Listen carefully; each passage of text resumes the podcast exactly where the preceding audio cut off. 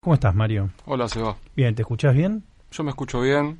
Perfecto. Lo escuchaba mejor a Roberto recién, pero No, me- bueno, yo me escucho bien. Bueno, pero no. Bueno, es, es el parámetro que me dejaste. Vengo después de Sandro. No, está bien, bueno, por supuesto, pero imagínate yo tengo que Chicas, hablar... quédense. Se va Sandro, viene. No, bueno, pero yo tengo que hablar después de vos. Mira la voz que tenés vos. Mira, Ah. mira lo que es esto, hermano. ¿Cómo estás? Qué bien que te veo. ¿Me ves bien? ¿Sí? ¿En serio? ¿Sí? Qué bueno.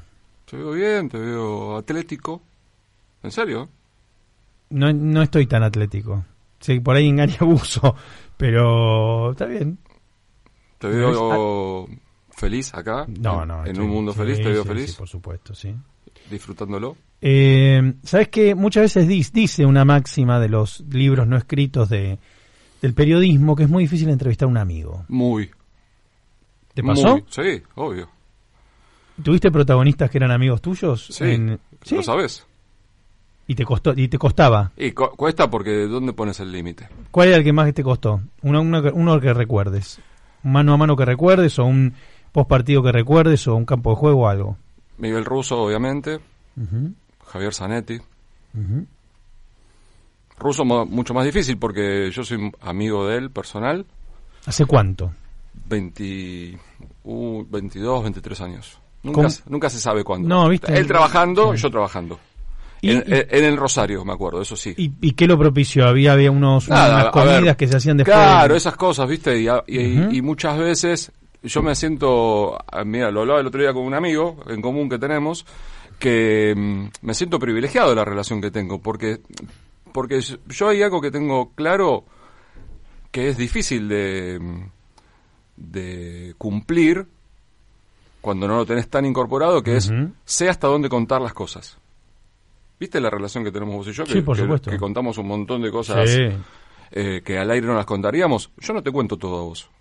Ni a nadie le cuento todo. No, bueno, nadie. ¿Entendés? Entonces, eh, ellos confían, con el paso de los años han aprendido a confiar en que yo hay un montón de cosas que no que no trascienden de mí, que no le doy eco y que podrían ser la tapa del diario mañana. Eh, Cambiarían Estoy- ahora la web. La web ya. de todos los diarios de la Argentina la cambiarían por si cuento algo al aire ahora. Bueno, de hecho, algunas de las que me contás a mí también serían tapa de los diarios. Imagínate los, las que no me contás. Bueno, Exactamente. eso-. Entonces, esa cuestión de confianza va fortaleciendo las relaciones. Imagínate que cuando uno, por ejemplo, traba- trabaja en transmisiones, cada dos o tres semanas te cruzas con los mismos protagonistas, ¿no? Sobre todo cuando haces los equipos grandes, cuando haces los equipos Sí. que van arriba en la tabla de posiciones, qué sé yo. Entonces eso va generando. Y después también se da esta cuestión de que decís algo al aire, te mandan un mensaje, Sí. eh, coinciden, no coinciden, lo que seas, pero se da un diálogo profesional y se da eso. Entonces, yo coincido con vos, es difícil entrevistar a un amigo. Em, te llevo a otro, pero me hiciste pensar en, en eso con lo que estaba señalando. Eh, después quiero ir en, en orden cronológico porque hay cosas puntuales que incluso, aunque hablamos tanto y tantos almuerzos y comidas y demás, hay cosas que no sé y que me gustaría saber que tienen que ver con tu vida, eh, más que con el trabajo, eh, sobre todo con antes, tu vida antes del trabajo. Sí. Pero eh, te llevó a esta situación porque me parece em, que hoy por hoy este, el periodismo deportivo y particularmente lo que tiene que ver con el mundo del fútbol está cruzado y atravesado por millones de cosas extrafutbolísticas. Quizá lo estuvo siempre, pero particularmente un tiempo a esta parte eso se ha fortalecido, digamos, de, de un modo malo. Eh, lo que sucedió eh, la fecha próxima pasada entre eh, Benedetto y Zambrano, cómo pasa todo con Morena Beltrán diciéndolo en la transmisión, ¿no? Este y, digo, y uno y uno piensa, y uno piensa, desde el punto de vista periodístico, desde ya que hizo lo que tenía, que digo, es indiscutible, es periodismo puro, Exacto. digo, está haciendo campo de juego, advierte algo, lo dice, pero también pensaba si debe estar escrito en algún lugar, no, no, no, digo, si alguien, no, no sé, fantaseo, porque no lo sé, si alguien dice, no, no, Morena, claro, vos lo decís al aire, tenemos, tenemos que terminar diciéndolo todo, digo, no sé cuánto, eh, si me preguntás a mí, yo digo, no, no, perfecto, me parece que es, que es eh, periodismo puro y duro. Ahora, los códigos del fútbol, no, eso en realidad si lo cuentan, ¿no? y mirá, ahora tengo que terminar yo hablando de eso, que gana. Y a veces veo cosas tan timoratas, con algo que tiene la trascendencia que tiene, pero está bien, pasó en Boca, la situación de Boca, lo que sea, pero se entiende a lo que voy como parece que alguien que pregunta lo que hay que preguntar, que cuenta lo que hay que contar, pero básico, ¿eh? No, no estoy diciendo, eh, digamos, que, que, que lo lógico se vuelve subversivo o se vuelve una especie de, de hallazgo. Sí. ¿No? Este, por una cuestión de, de general. Digo, me pregunto, ¿lo hubieran contado todo lo que hacen Campo Juego? Y entiendo que no. No. Que hay gente que hubiera pensado dos veces. Escuchándote, me genera tres aristas de reflexión la, eh, tu, tu, tu reflexión, valga la redundancia, que es la primera, yo estaba viéndolo desde casa y cuando Morena dijo eso, dije, ¿esta chica está segura de lo que está diciendo? Pero no por esta chica Sí, claro, entiendo. que me parece excelente Pero- profesional. Este Sí. pibe, ya tam- también lo hubiese dicho, este pibe está seguro de lo que está Sí, diciendo, claro, porque vos decir eso, vos tenés que saber después que Sí. consecuencias va a traer, que va a generar revuelo y que vas a tener que comprobarlo. El, el segundo dato, lo más grave, o quizás lo grave de la situación, es cómo trascendió. Se pelearon, conociendo el vestuario de Racing, lo que es, hay que caminar mucho desde Sí, el campo de juego hasta ese vestuario, mucho. ¿Quién estaba ahí? Productores no había, camarógrafos no había, no hay periodistas obviamente, menos en el, en el momento del entretiempo. Fue alguien de adentro que contó eso. Fue alguien de adentro. Salió alguien de adentro y le dijo a Morena, vení. Se pelearon de Se adentro. acaba, le acaba de pegar un. Le acaban de pegar- se acaban de pelear. Sí. Fue así. No hay otra vuelta. Es decir, que Kontov es protagonista de cualquier índole de Boca. Porque se pasó en el sí, vestuario sí, de Boca. sí. Y lo tercero, en cuanto a lo timorato que decís vos, eh, ¿nunca te puteaste con un compañero de radio en un corte? Por supuesto. y que te hubiese gustado que trascienda cuando vuelven. Eh, eh, hola, volvemos de la tanda. Nos acabamos de cagar a trompadas recién. No, no, no. No. no. Entonces lo de Timorato. o me ha pasado o he visto que le pasó a otro. bueno, o siendo testigo. Entonces lo de Timorato es una cuestión de. Hay que poner un límite. Mira, eh, no hay mucho misterio, porque aparte yo lo he contado, sobre todo en las redes sociales, porque en ese momento, bueno, no, trabajaba, estaba en la radio también, pero no, no hablaba de la, en la radio no hablaba obviamente de lo que ocurría. Yo trabajé un poco más de un año y medio en Boca, cuando fue la gestión de Miguel Russo, y un día en un entrenamiento, dos futbolistas estuvieron, lo tuvieron que separar. Lo que estoy contando no pasa en Boca, pasa en todos los clubes. Yo estaba en Boca.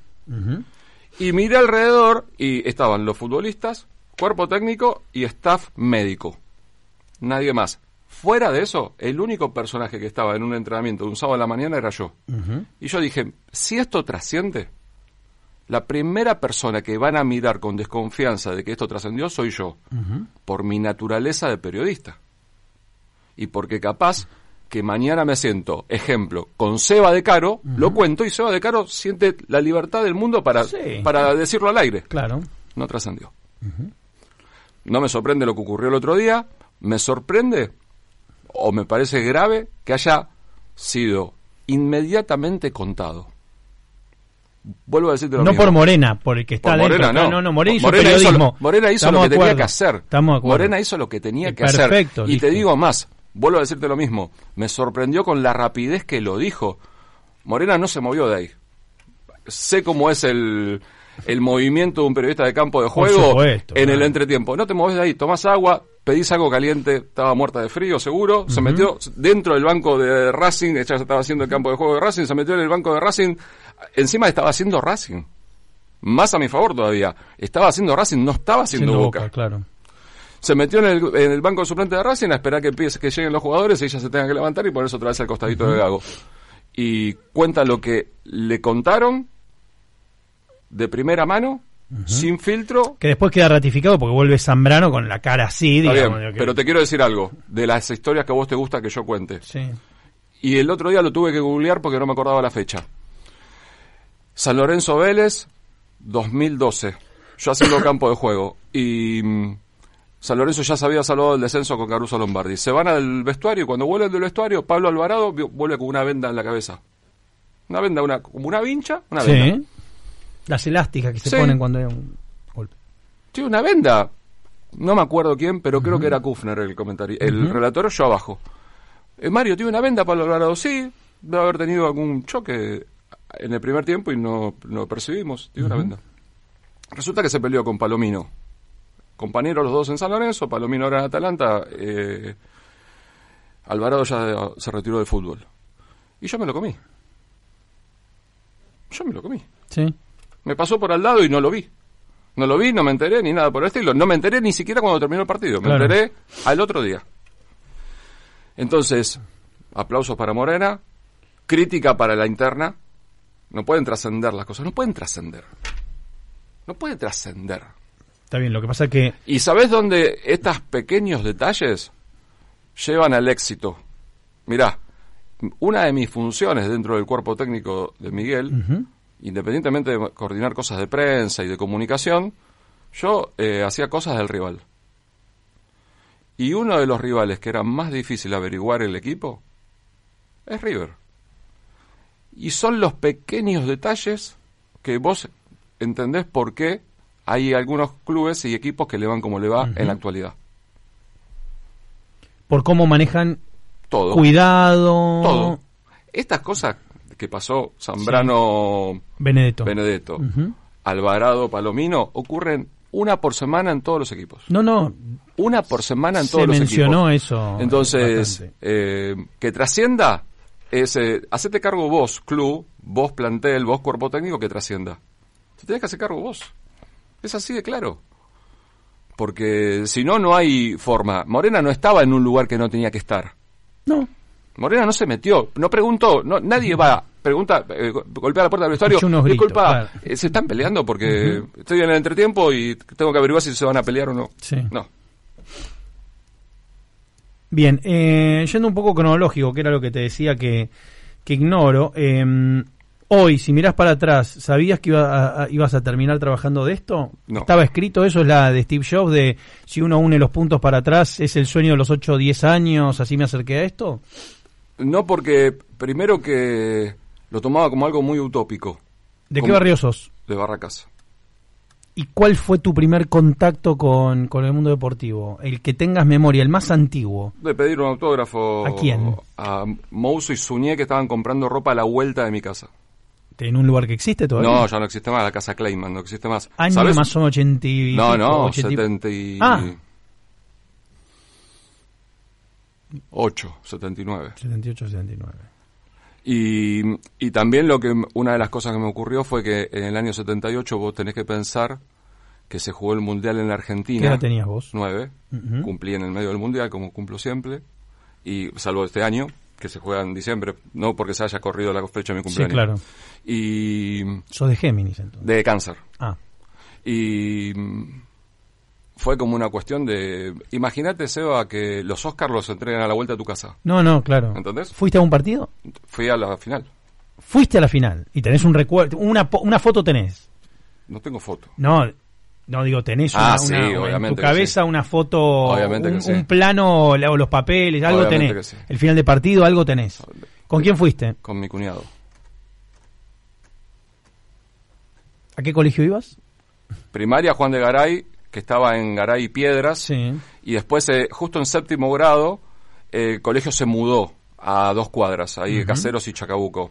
Ah, Hubo una, en esa época hubo una, como una cuestión de escuelas nuevas en la capital, de muchas escuelas nuevas de la capital, y, y el colegio se mudó los últimos cuatro o cinco meses de colegio, pero el colegio era en San Juan y Piedras. Después en el secundario fui a Joaquín B. González, eh, me echaron, ¿Por qué? bueno, una suma de cosas, y porque cosas que no trascienden. No, no, no está Morena al lado de tu- todo. tuviste, tuviste un Zambrano. Un Zambrano, un Benedetto, un Benedetto más que un Zambrano. Y me fui al José Manuel Estrada, que es un colegio eh, mucho más flexible, eh, eh, también en Barracas, en Vieites y, y Suárez. Todo esto que te estoy contando, la vuelta de la vida, Ujú. dio que hace cinco años que vivo en Barracas nuevamente. A- ¿Y qué tal? El, ¿Cómo está el barrio respecto de aquello que me estás contando? no, muy lindo, muy lindo. Barracas ha, se ha, sin perder eh, la cuestión de barrio, se ha modernizado mucho. Es como que está mucho más eh, eh, multifacético, más cosmopolita, si lo querés decir. Eh, del 78, Argentina 78, más allá de Kempes, o a lo mejor me decís Kempes, ¿quién era tu ídolo? No. Kempes. Ima- Imagínate lo que era ¿Vos te llamarse llamabas Mario? No, claro, está bien. Imagínate lo que era llamarse Mario. No, no, no, me imagino. Entonces, es una cosa que no, no, no- trascendía por completo. Me ponía una venda en la, la cinta de arriba de la rodilla, como la, abajo de la rodilla, como la que usó Verón. Siempre, fuiste alto, siempre fuiste alto. Siempre. Sí, siempre, sea fui, de los, también ul- todo siempre el- fui de los últimos de la fila, siempre. Había alguno más alto, pero siempre fui de los últimos de la fila. ¿Jugabas como Kempes? Vos No. me entendés lo que quiero No, decir. no, no. ya sé que no, pero me lo Sí, imitabas. obviamente. Eh, hay, eso hay voy, una eh. cuestión que hay una cuestión que es la siguiente. Me pasaba jugando. Uno viste que de chico juega mucho solo. No Sí. importa, no tiene nada que ver con si la familia o los amigos. no. Uno juega mucho solo. Incluso prescindamos de los amigos. Hoy vamos a jugar solo. Es como que lo Sí, proponemos por así. supuesto. Y relataba mucho lo que yo jugaba. Y después empecé a relatar mucho también de jugar con botones tirado en el piso. De, te- hay que tirarse en el piso. No sirve la alfombra. No, no, no, tiene que tener Eh, poder. tiene que ser baldosa. Lo tenés que hacer Primero que tiene que ser baldosa. Y sin por- junta para que vaya. Eh, Sí, claro. pero también conjunta porque ahí formamos, ahí armábamos el 4-3-3. ¿Vos entendés lo que Sí, te sí, estoy claro, diciendo, por supuesto. Entonces relatábamos eso. Y, Y John Rivier, sociólogo, jugaba con botones y escribió toda una tesis increíble. Muñoz, José María Muñoz. También, pero campeonatos, veían a los jugadores, tenían nombre. Yo Digo, te estoy hablando de un nivel Seba, supremo, ¿eh? Seba, esto es para hacer, eh, vos en este momento en, el, en la postproducción tenés que hacer corte e ir a la actualidad. Yo cuando ahora hace nuevo transmisiones de fútbol para la Argentina hace poco, casi seis años, porque Sí. estuve comentando Libertadores y Sudamericana para el exterior hasta el 2021, hasta el 2020, perdón. Y en la pandemia se cortó esa, esa fuente laboral. Y yo cuando preparo una transmisión es exactamente lo mismo que cuando hacía a los 8, 9, 10 años haciendo la estadística y las tablas de posiciones y todo para el, el campeonato de botones. Es exactamente lo mismo. Soy el mismo, la misma persona. Che, y el gráfico, y comprar gráfico y todo eso. Biblia- ¿Siempre? Biblia. Biblia total. Una época de oro, además. Biblia- unas plumas increíbles, escrito, digo, hoy, hoy no lo entenderíamos. No, digo, no. Escrito con un preciosismo y una, y una cuestión técnica enorme. Todas las crónicas, las de boxeo, la de automovilismo, la de fútbol. Mira, yo siempre digo lo mismo en cuanto a los protagonistas, ¿no? Em, eh, me ha pasado, por ejemplo, a mí y a muchos que nos criticaran la actitud profesional haciendo una nota con Diego, ¿no? A ustedes, ustedes a Diego no le preguntan lo que le tienen que preguntar, le tiran centros frontales. Yo siempre digo lo mismo, vení, vení, parate acá y que entre Diego, o que entrase Diego en aquel Sí. momento, a ver qué, cómo actuás vos. Yo estuve eh, con Diego la, primera, la primera nota que le hiciste a Diego, ¿en qué año fue? nota en el año 94. Claro, ya era Dios, Dios eh, y- total. y, todos los apóstoles. Dios total. claro. Dios total. Estaba, eh, estaba sin club y ¿sabes dónde fue a jugar el fútbol? A- también lo nombro porque no existe más. Coconor, que existía Sí. una cancha de fútbol rápido, no fútbol 5, fútbol rápido, era más grande la cancha. Y Coppola jugaba ahí con los amigos y Diego iba de vez en cuando. Y me, eh, nos enteramos que iba a ir a jugar y fui y, y le hice la primera nota.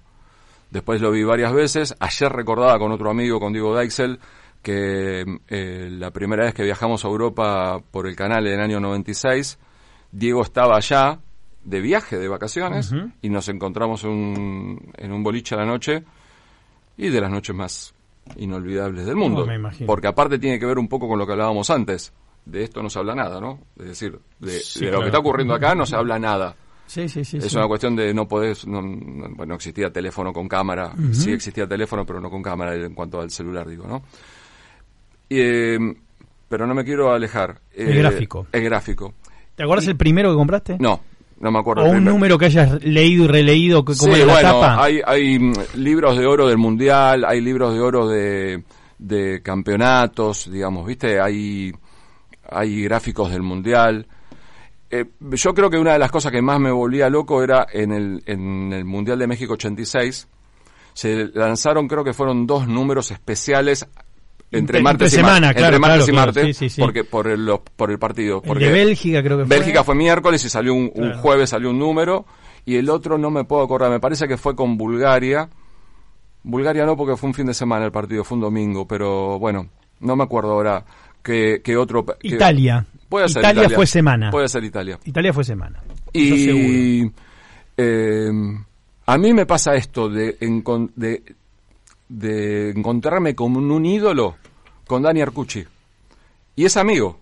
Y el es el tipo más accesible y humilde que yo conozco en, en todo este ambiente. Claro, pero para vos deportivo. era esas plumas Pero Ar- larger than Ar- life. como- Arcucci era el que contaba la crónica de Vía, Vía Silipione 3, que cuando fui a Nápoles dejé las cosas en el hotel, en el albergo, tenía que esperar la habitación, dije, ¿puedo dejar las cosas acá? Sí, salí, me tomé un taxi, Le dije la dirección, se dio vuelta al taxista y me dijo argentino, porque era donde vivía Diego. Sí, claro. El Abbey Road de Necesitabas de ver, ponerle eh, eh, eh, cosa táctil, eh, vivir ahí, eh, estar ahí. tocar las flores de la puerta. Claro. Y Arcucci contaba las historias de ahí. Cuando yo empecé a laburar en esto y me enteré que Arcucci iba a Nápoles y dormía en la casa de Diego, ya fue demasiado para mí. Porque digo, ¿cómo que contaba todo esto y estaba durmiendo ahí?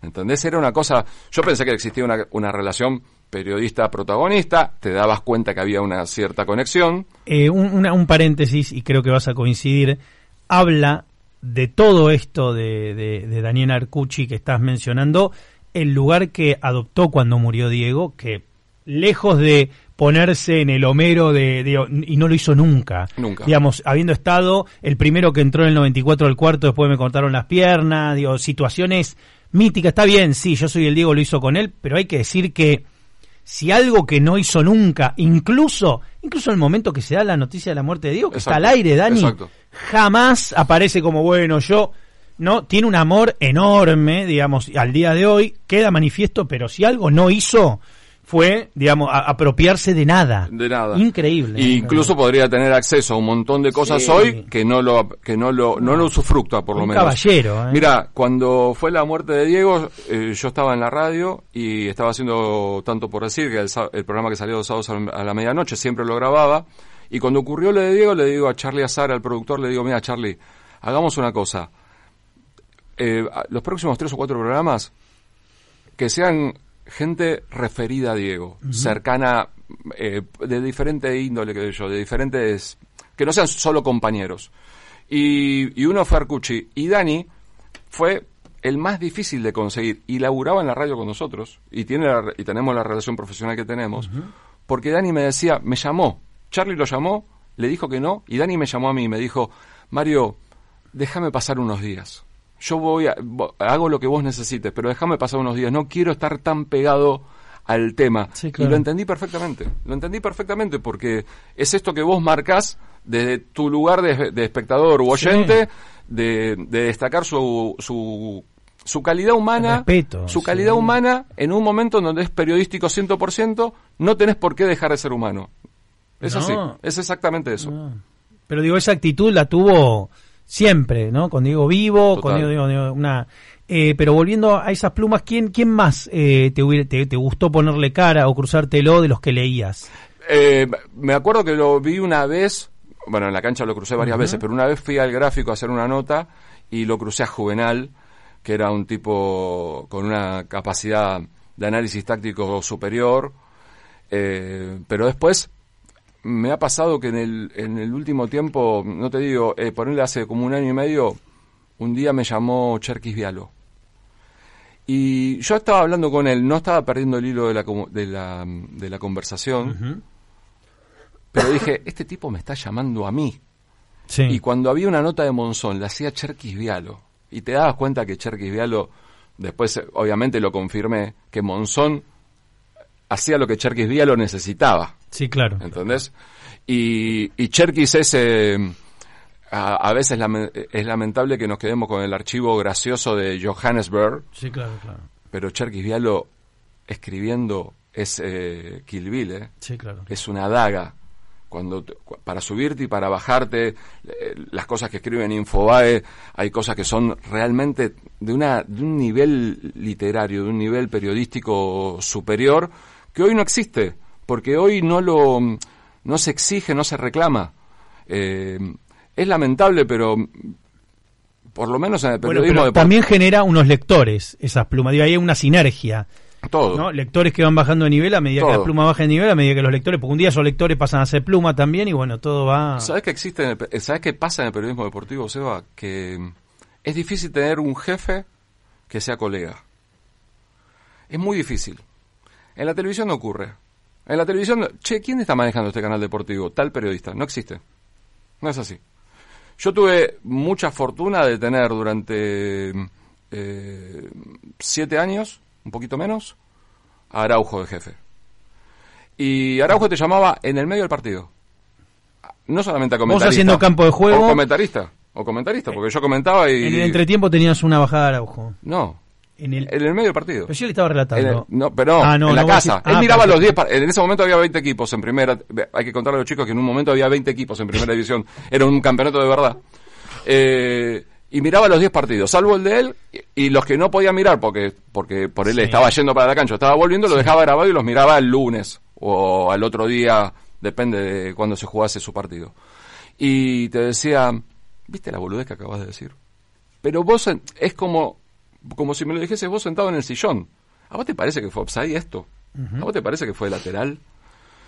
Lo hacía conmigo, lo- comentando, haciendo campo de juego, lo hacía con el relator. Pero es un tipo que inventó esto. ¿Cómo se relata fútbol hoy en la Argentina en televisión? Lo inventó Marcelo Araujo. Lo inventó Marcelo escucho de. Paoli, si escucho A cualquiera, a a si cualquiera, escucho- Viñolo, cualquiera, todos, todos son Salieris de él, todos, todos, absolutamente todos. Fue el único, él mismo fue el primero que cambió su estilo. Vos escuchás a Araujo, eh, Fue el primero que vino post Mauro Viale, ¿no? claro, exacto. Claro. Eh, lo escuchás a Araujo previo al 91, 90-91, y es un relato de la década del 50, 60, 70. Lo escuchás a él post 91, 90, 91, 92, que él dice, me estaba aburriendo, sentíamos que aburríamos con Macaya, yo sentía que con Macaya los dos estábamos aburriendo a la gente, y le empezamos a meter, y entonces te acordás que mandaba gente a cabecear, Baseba de Caro a cabecear el córner contra Sí, Racing, sumaba- sumaba- sumaba gente, sumaba gente. empezó a decir, bueno, eh, lo que te devoraste y un montón de frases que para el relator son eh, columnas vertebrales de su relato, digamos, ¿entendés? El saber meterlo en el momento que, que hay que meterlo.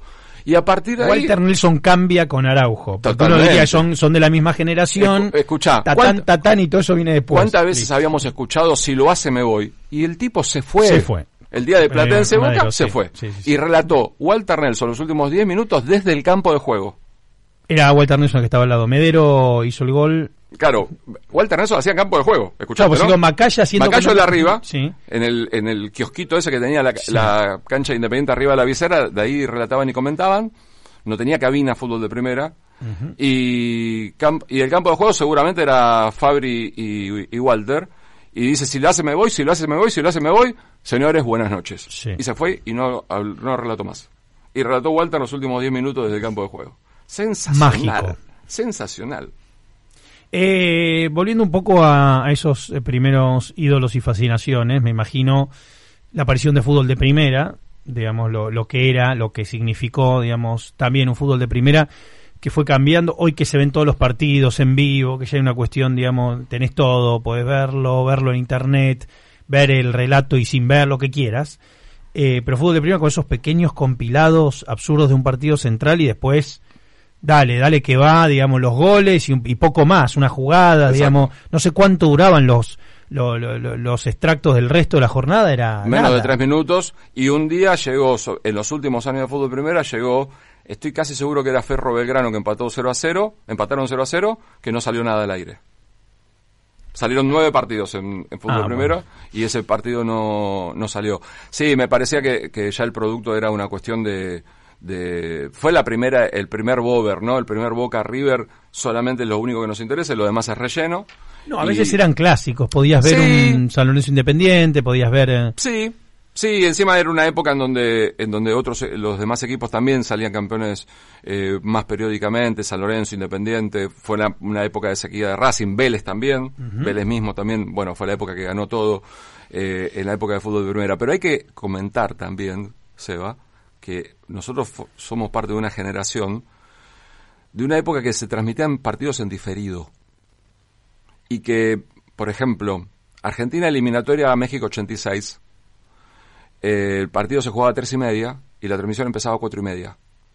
Cuando empezaba el segundo tiempo en el partido real, en la televisión empezaba el primer, el primer tiempo. eh, sí, eh, Boca 4, River 3, eh, Libertadores, Libertadores. el primer tiempo iba en diferido Boca Canal 9 un tiempo atrás. Bambino Pons, Niembro. Bueno, la radio, ya, yo ya sabía que Boca había levantado y después fue sentarse a ver ese Yo me- tiempo comiendo pizza. Yo intentaba aguantarme de no De no saber, enterarte. de- pero también había que tener una, los vecinos, también, claro, había que tener una cuestión de, de armarse de una forma. El otro día Gustavo Escarpa, el brasileño que juega en Palmeiras, lo echan y está en el vestuario viendo los penales de Palmeiras Mineiro y como la televisión, lógico que tiene eh, un, un delay, Sí.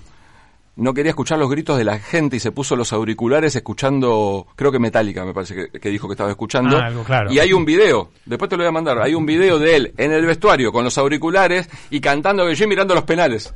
Y en un momento se escucha el grito de la gente de Palmeiras en el no ambiente escucha, y él no lo escucha y lo grita cinco segundos después, diez segundos después. Eh, bien, vamos a hacer una pequeña tanda porque hay que hacerla. Después nos vamos a meter de lleno con esas cosas absurdas y lindas del fútbol que nos gustan, pero y continuando la cronología, por favor, aquí en Un Mundo Feliz. Continuamos aquí hablando de. Mira, mira las imágenes. Ahí está Maldini, estaba Franco Baresi, recién el Milan 99. No, 99 jugadores. Milan. ¿de- de- ¿Cuándo es esto? No, puede ser 99 eso. ¿Sí? Ahora, bueno, esto es la actualidad.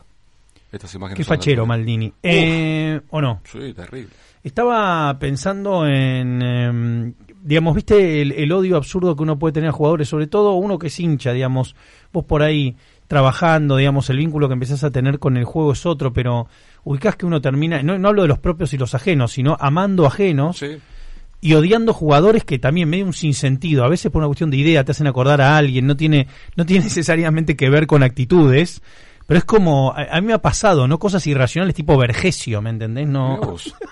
Mirá vos. no le hizo nada a nadie. Qué bárbaro, un pibe no, no, no sabe, no, no humilde. No, no puedo, no. ¿Sabés qué pensé que me ibas a decir? Chilaver. No, y, no. y, un- y- y- y Chilaver entra acá, entra acá, ¿eh? Y le da un abrazo. No, no, no, entra acá y lo primero que te dice es, hola Sebastián, buenos días, ¿cómo estás vos? No, claro. Te juro. Una ¿eh? persona de un nivel de Un tipo educación. total, total, ubicadísimo. Yo conocí varios que dentro del campo de De- juego se, odiados se transformaban, se transformaban. Decís, pero, pero si vos sos un tipo normal, serio, eh, eh, ubicado. Eh, Bueno, pero hay casos Ortigosa, Cassini, que los ha odiado todo el mundo. Digo, quiero que cualquiera que no lo tenga. Bueno, pero digo, ¿me entendés? Hay casos, digamos, hay casos extremos. Eh, Usain vino con el calle. Vos contaste que Sí. fuiste al calle hace poco. Me, me llevó al turco, hacíamos una obra de teatro y vino con el turco. Entonces salgo, se habían cagado de risa, un show de humor que hacíamos.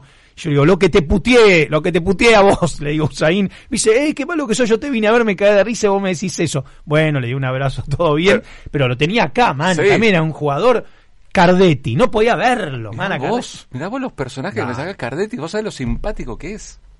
No, Cardetti, Cardetti, no me digas que no tuvo un haterismo fuerte, Cardetti. Yo pensé que me ibas a decir Chilaver, Trota, No, no, Trota también, pero Trota es un anime, Trota es como un cliché. y a él le gusta. ¿A él le gusta en serio Sí. no ser querido? No, le encanta. Le encanta. Le encanta haber hecho ese personaje, ¿eh? Le encanta. Y El aparte... gato César, te, te sumo. Un- otro, otro arquero que tuvo, el arquero central de pelo corto, ¿cómo se llamaba? El rapadito, uno que era cabezón, ¿cómo se llamaba? Burjubasic. No, no, no, no, no, ese era un arquerazo. Eh, eh, lo tuve en el grande te otro, el, ay, por Dios, que uno de central que también. Rifle castellano. Sí, no, Rifle. Dale. a la lista también. No lo Bueno, puedo tengo una lista personal, es una lista personal. Pero una lista personal que, que digamos que si dame dos meses que te los voy sentando, a- nos vamos encontrando con no, ellos, está bien. los yo- ir tachando. Pero Mario, yo entiendo que es puro prejuicio mío, basado en nada, ¿eh? Y, y, y sacame los lógicos, ¿no? ¿Con quién te, te deshaces? ¿Con quién te derretís y lo ves? Que no sea de boca, vamos a hacerlo A ver, más dale. divertido. Bueno, empezando en tiempos inmemorial- inmemoriales con el Gringo Justi, que debo que estoy a punto de fundar el fan club del Gringo Justi. De hecho, tengo una camiseta que usó, tengo una de Diego y una Lecoq del Gringo, La pero 14. usada, sí, sí, no, amor, era jugador que quería imitar, eh, me parecía lo más grande que había, me parecía una especie de Han Solo de- del, del fútbol argentino. Y de- digo, que no sea de, de- Boca, ¿no? Marangoni, ponele, pero después, bueno, Después estuvo en Boca. Boca. Sí, eh, de hecho tengo un autógrafo de Marangoni del 91, eh, más que el Beto Ortega Sánchez, Mira vos, Lo amaba. Siempre dijimos que con el paso de los años, eh, nosotros le íbamos a decir a los chicos, vos sabés lo que jugaba Ortega Sánchez Bueno, por, por esas cosas, Sí, ¿no? claro. Alfaro Moreno, Uf, Alfaro Moreno, en Platense sobre todo, no tanto en Independiente. Eh, y eso que le hizo goles a Boca siempre, ¿eh? López, Gustavo López, Gustavo. Gustavo López, eh, me encantaba como Ahora jugador. es parte del cuerpo técnico de Simeone, se sumó este año. Bien, eh, ¿qué más? Otro que ha llamado así. Eh, Muchos independientes me nombraste, Francescoli, ¿eh? Francescoli. Mirá vos. Francescoli, hermano, pero sí, a chilena Polonia. Aquí no amó Francescoli. Un héroe también, Francescoli. Eh, una vez me lo crucé en un cine, lo, hace, no, no hace tanto, ¿eh? Y lo miraba y decía, ay, Francescoli, hermano, cómo lo amo. Eh, ¿Qué más? Hablando de jugadores fachero, el em, Lugano. Diego que, sí, Diego Lugano. Diego que aparte me- de- la leyenda decía que dormía con la biografía de Obdulio Varela, Ah. que era como medio, Aparte- medio mítico, medio Aparte épico. vos lo ves, lo ves en su imagen, ¿no? Esta cuestión que decís vos de facha. Sí. Y después lo ves jugando al fútbol, Sí. que era, me dol- ya me dolía las piernas antes de enfrentarlo, Sí, digamos, sí, ¿no? sí, sí. Y un capitán ter- tremendo. A mí me pasó de, lo vi tres veces en mi vida, y recién la tercera junté el coraje y porque dije, porque las, las, las dos anteriores me arrepentí mucho de pedirle una foto a Ronaldo, al gordo Ronaldo. ¿Cómo no? Eh, ¿Cómo no? Y tengo la foto todavía y estoy tratando de ver si me la aceptan en el pasaporte y todavía no he logrado que poner la foto mía con Ronaldo en el pasaporte. Porque me parece un, un ser superior. Bueno, un ser superior. Santiago Motorizado, líder del Mató, dice que siempre le cae bien la gente que juega bien al fútbol. Pero hablando de jugar bien al fútbol, eh, la otra vez eh, Toto Kirchner, el, hijo de Adrián Suárez, este, vino, que juega muy bien, vino Pero con vos- un amigo, vino con un amigo, y era Deco el amigo, loco. Era una elegancia, era, yo digo, este, la otra vez me lo, me lo vuelvo a encontrar a Toto, después le digo, loco, tu amigo. Pero, uy, claro que estoy diciendo, no estoy hablando Sí, no sí, un sí, futbolista amateur que hace goles, que bueno, este tiene habilidad con la pelota, una elegancia, una especie de, una especie de, de, de- de escoco, boludo, una especie de, de, de, de que decís que este chabón, boludo, un placer para los ojos. Y no tenía, y no tenía esa pinta No, previamente, no, digamos. no. Era como Escoco le pasa lo chiquito. mismo. Escoco es igual. eh, digamos, ¿viste? Vos lo ves a Escoco y decís. mm, No. Y encima. No, no, pará. No, no, no estoy, no, ya sé que no estás cuestionando. Claro, no, juega, para nada, al contrario. Pero me acuerdo perfectamente en aquel News que salió campeón con Gallego, eh, 2004. Sí, lo sufrió Boca, dejó afuera de Libertadores. Claro, eh, que Escoco era un pibe, obviamente, y que hasta, hasta no físicamente, sino en, la- en, en las declaraciones y todo, como que no transmitía nada. Después vos lo veías y no lo podían agarrar. Y para mí el mejor Escoco fue el de River. El mejor No, sí, fue el de fue el River. mejor, sí, sí. Porque en Europa le costó, no tuvo mucha continuidad, no tuvo suerte con ir equipos trascendentes.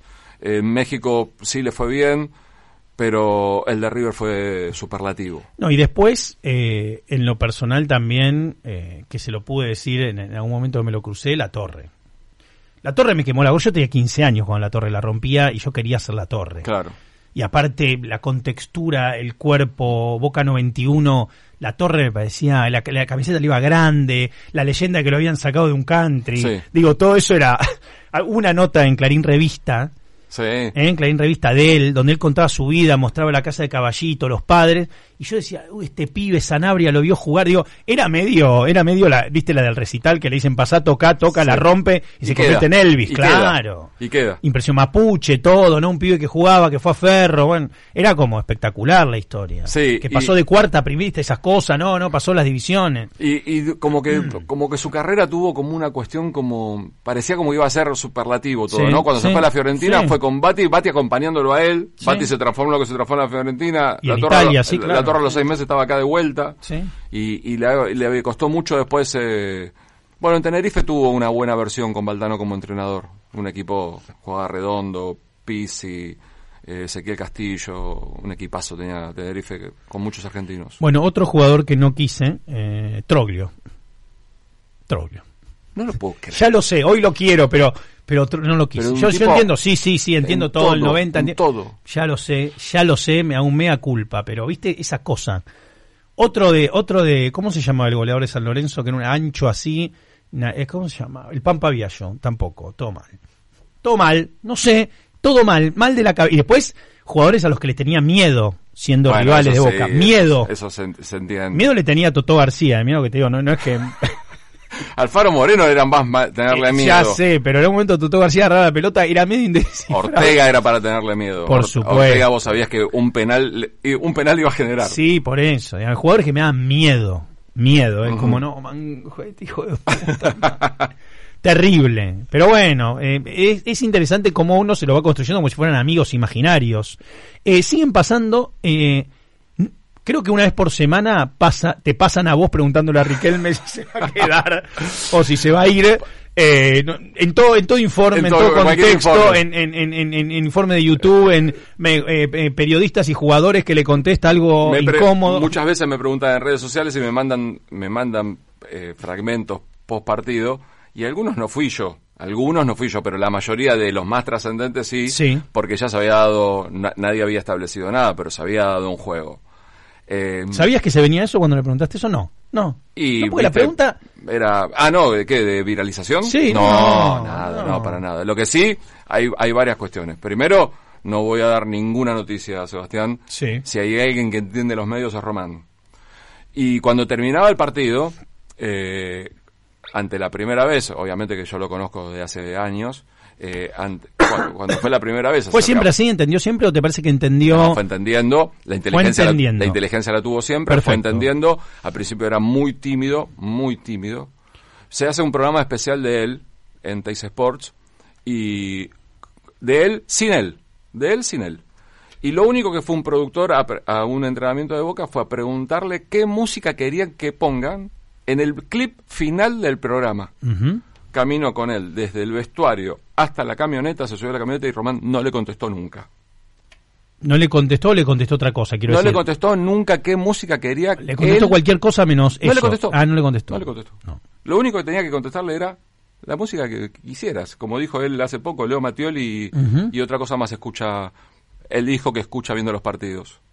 Mientras ve los partidos dice que escucha Leo Mattioli y eh, otra banda, una y una banda de cumbia, pero ahora no recuerdo Pero cuando los ve en la cancha, no. No, No, no, cuando los ve en la casa. cuando lo ve en la casa.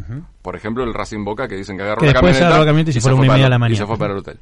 Eh, pero Román siempre fue, fue muy inteligente y fue entendiendo cómo era la cuestión de los medios. Y él sabía claramente que el mensaje le iba a mandar por ahí. Se dio la primera vez y después, a partir de ahí, obviamente, hacían la planilla.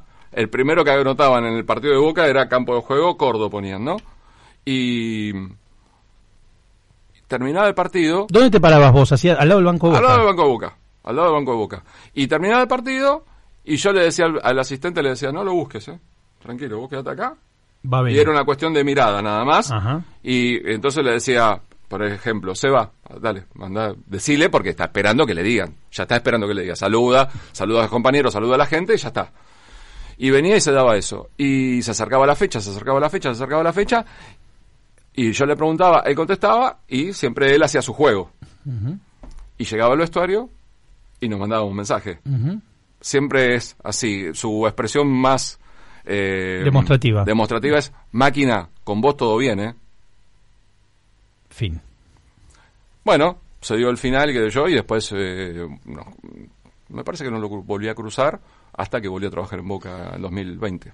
Eh, yo en, la- las pocas situaciones que tuve, pero una que me sorprendió y que daba cuenta de esto que vos decías de, bueno, ve todo o está al tanto de todo, que uno puede pensar que es así, fue cuando fui al, al programa de Diego Díaz a tiempo extra, una noche en el pleno mundial 2014 o 2010, ya no recuerdo, no, 2014, digo bien.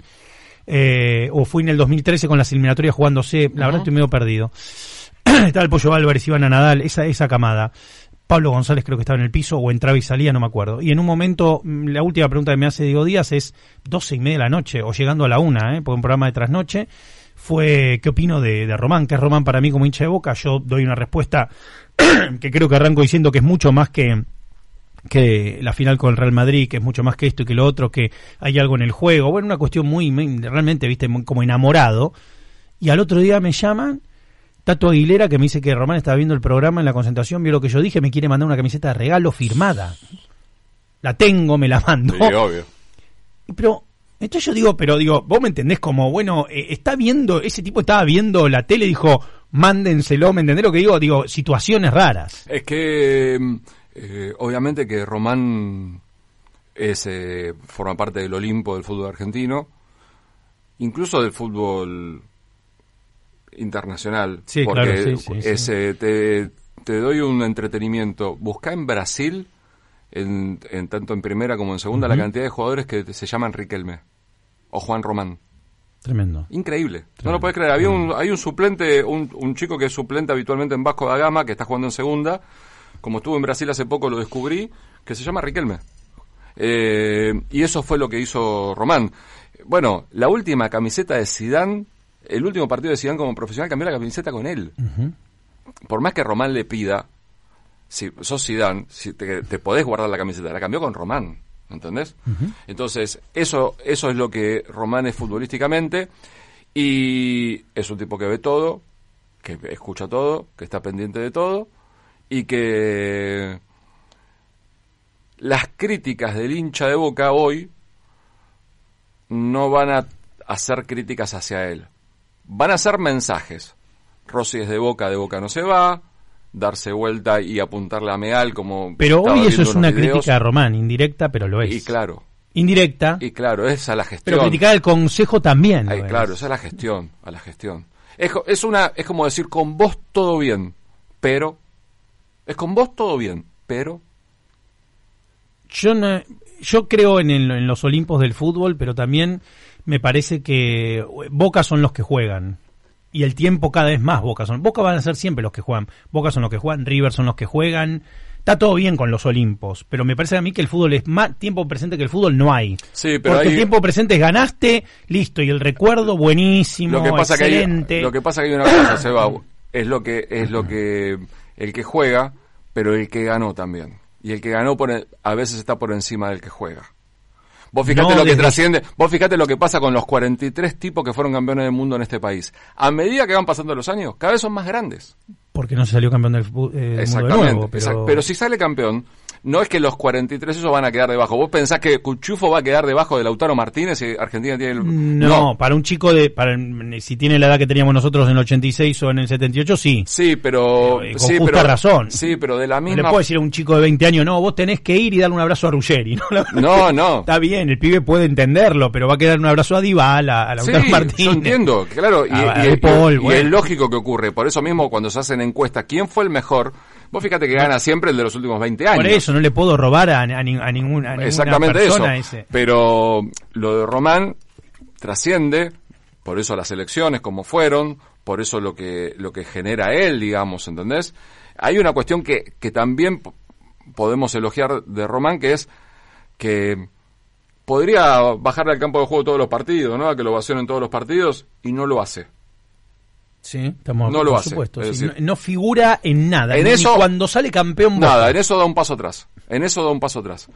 Y también me parece que, y, y nadie le nadie diría que está mal si lo hace porque es el vicepresidente del club. Sí, no estamos de acuerdo. la, la Sí, sí, imagen por del vicepresidente del sí. club, tengo que estar. Yo, ¿Y por qué bajaste? Porque tengo que estar. Y listo. Digo, ni siquiera cuando amerita desde él debería haber recibido una medalla cuando salió campeón. Boca, digo, no, no. Totalmente. Y tampoco aparece ahí. Entonces, eh, yo sí, sí, digamos, estoy de acuerdo con vos, la cuestión de la actualidad mata el pasado, pero lo que no mata son los, los campeonatos, Real Madrid, Copa Libertadores, Palmeiras y todo eso. Eh, yendo a un lugar más este tonto, pero que a mí me vuelve loco. ¿Tenés muchas camisetas de jugadores? Muchas. Decime un top 5. Diego, Diego, ¿cuál, dónde, cómo? me la regaló Pedro Troglio, eh, Nápoles Blanca con la quebrada delante. Mars. Ma- eh, Buitoni. eh, Mars. Mars, Mars, Mars, Blanca, Eh, Mars. Quebrada adelante. ¿Te acordás como la de Alemania? El quebrado adelante celeste. Eh, la saco una vez por año de la caja. Que Darle un beso. el 30 de octubre seguramente la saco. Eh, 30 Messi, Barcelona. Qué lindo, qué bonito. 30, ¿Entregada ¿eh? por él? 30. 30, sí, sí. sí, 2005, sí, sí. entregada por él. Entregada por él. 10 Argentina Messi.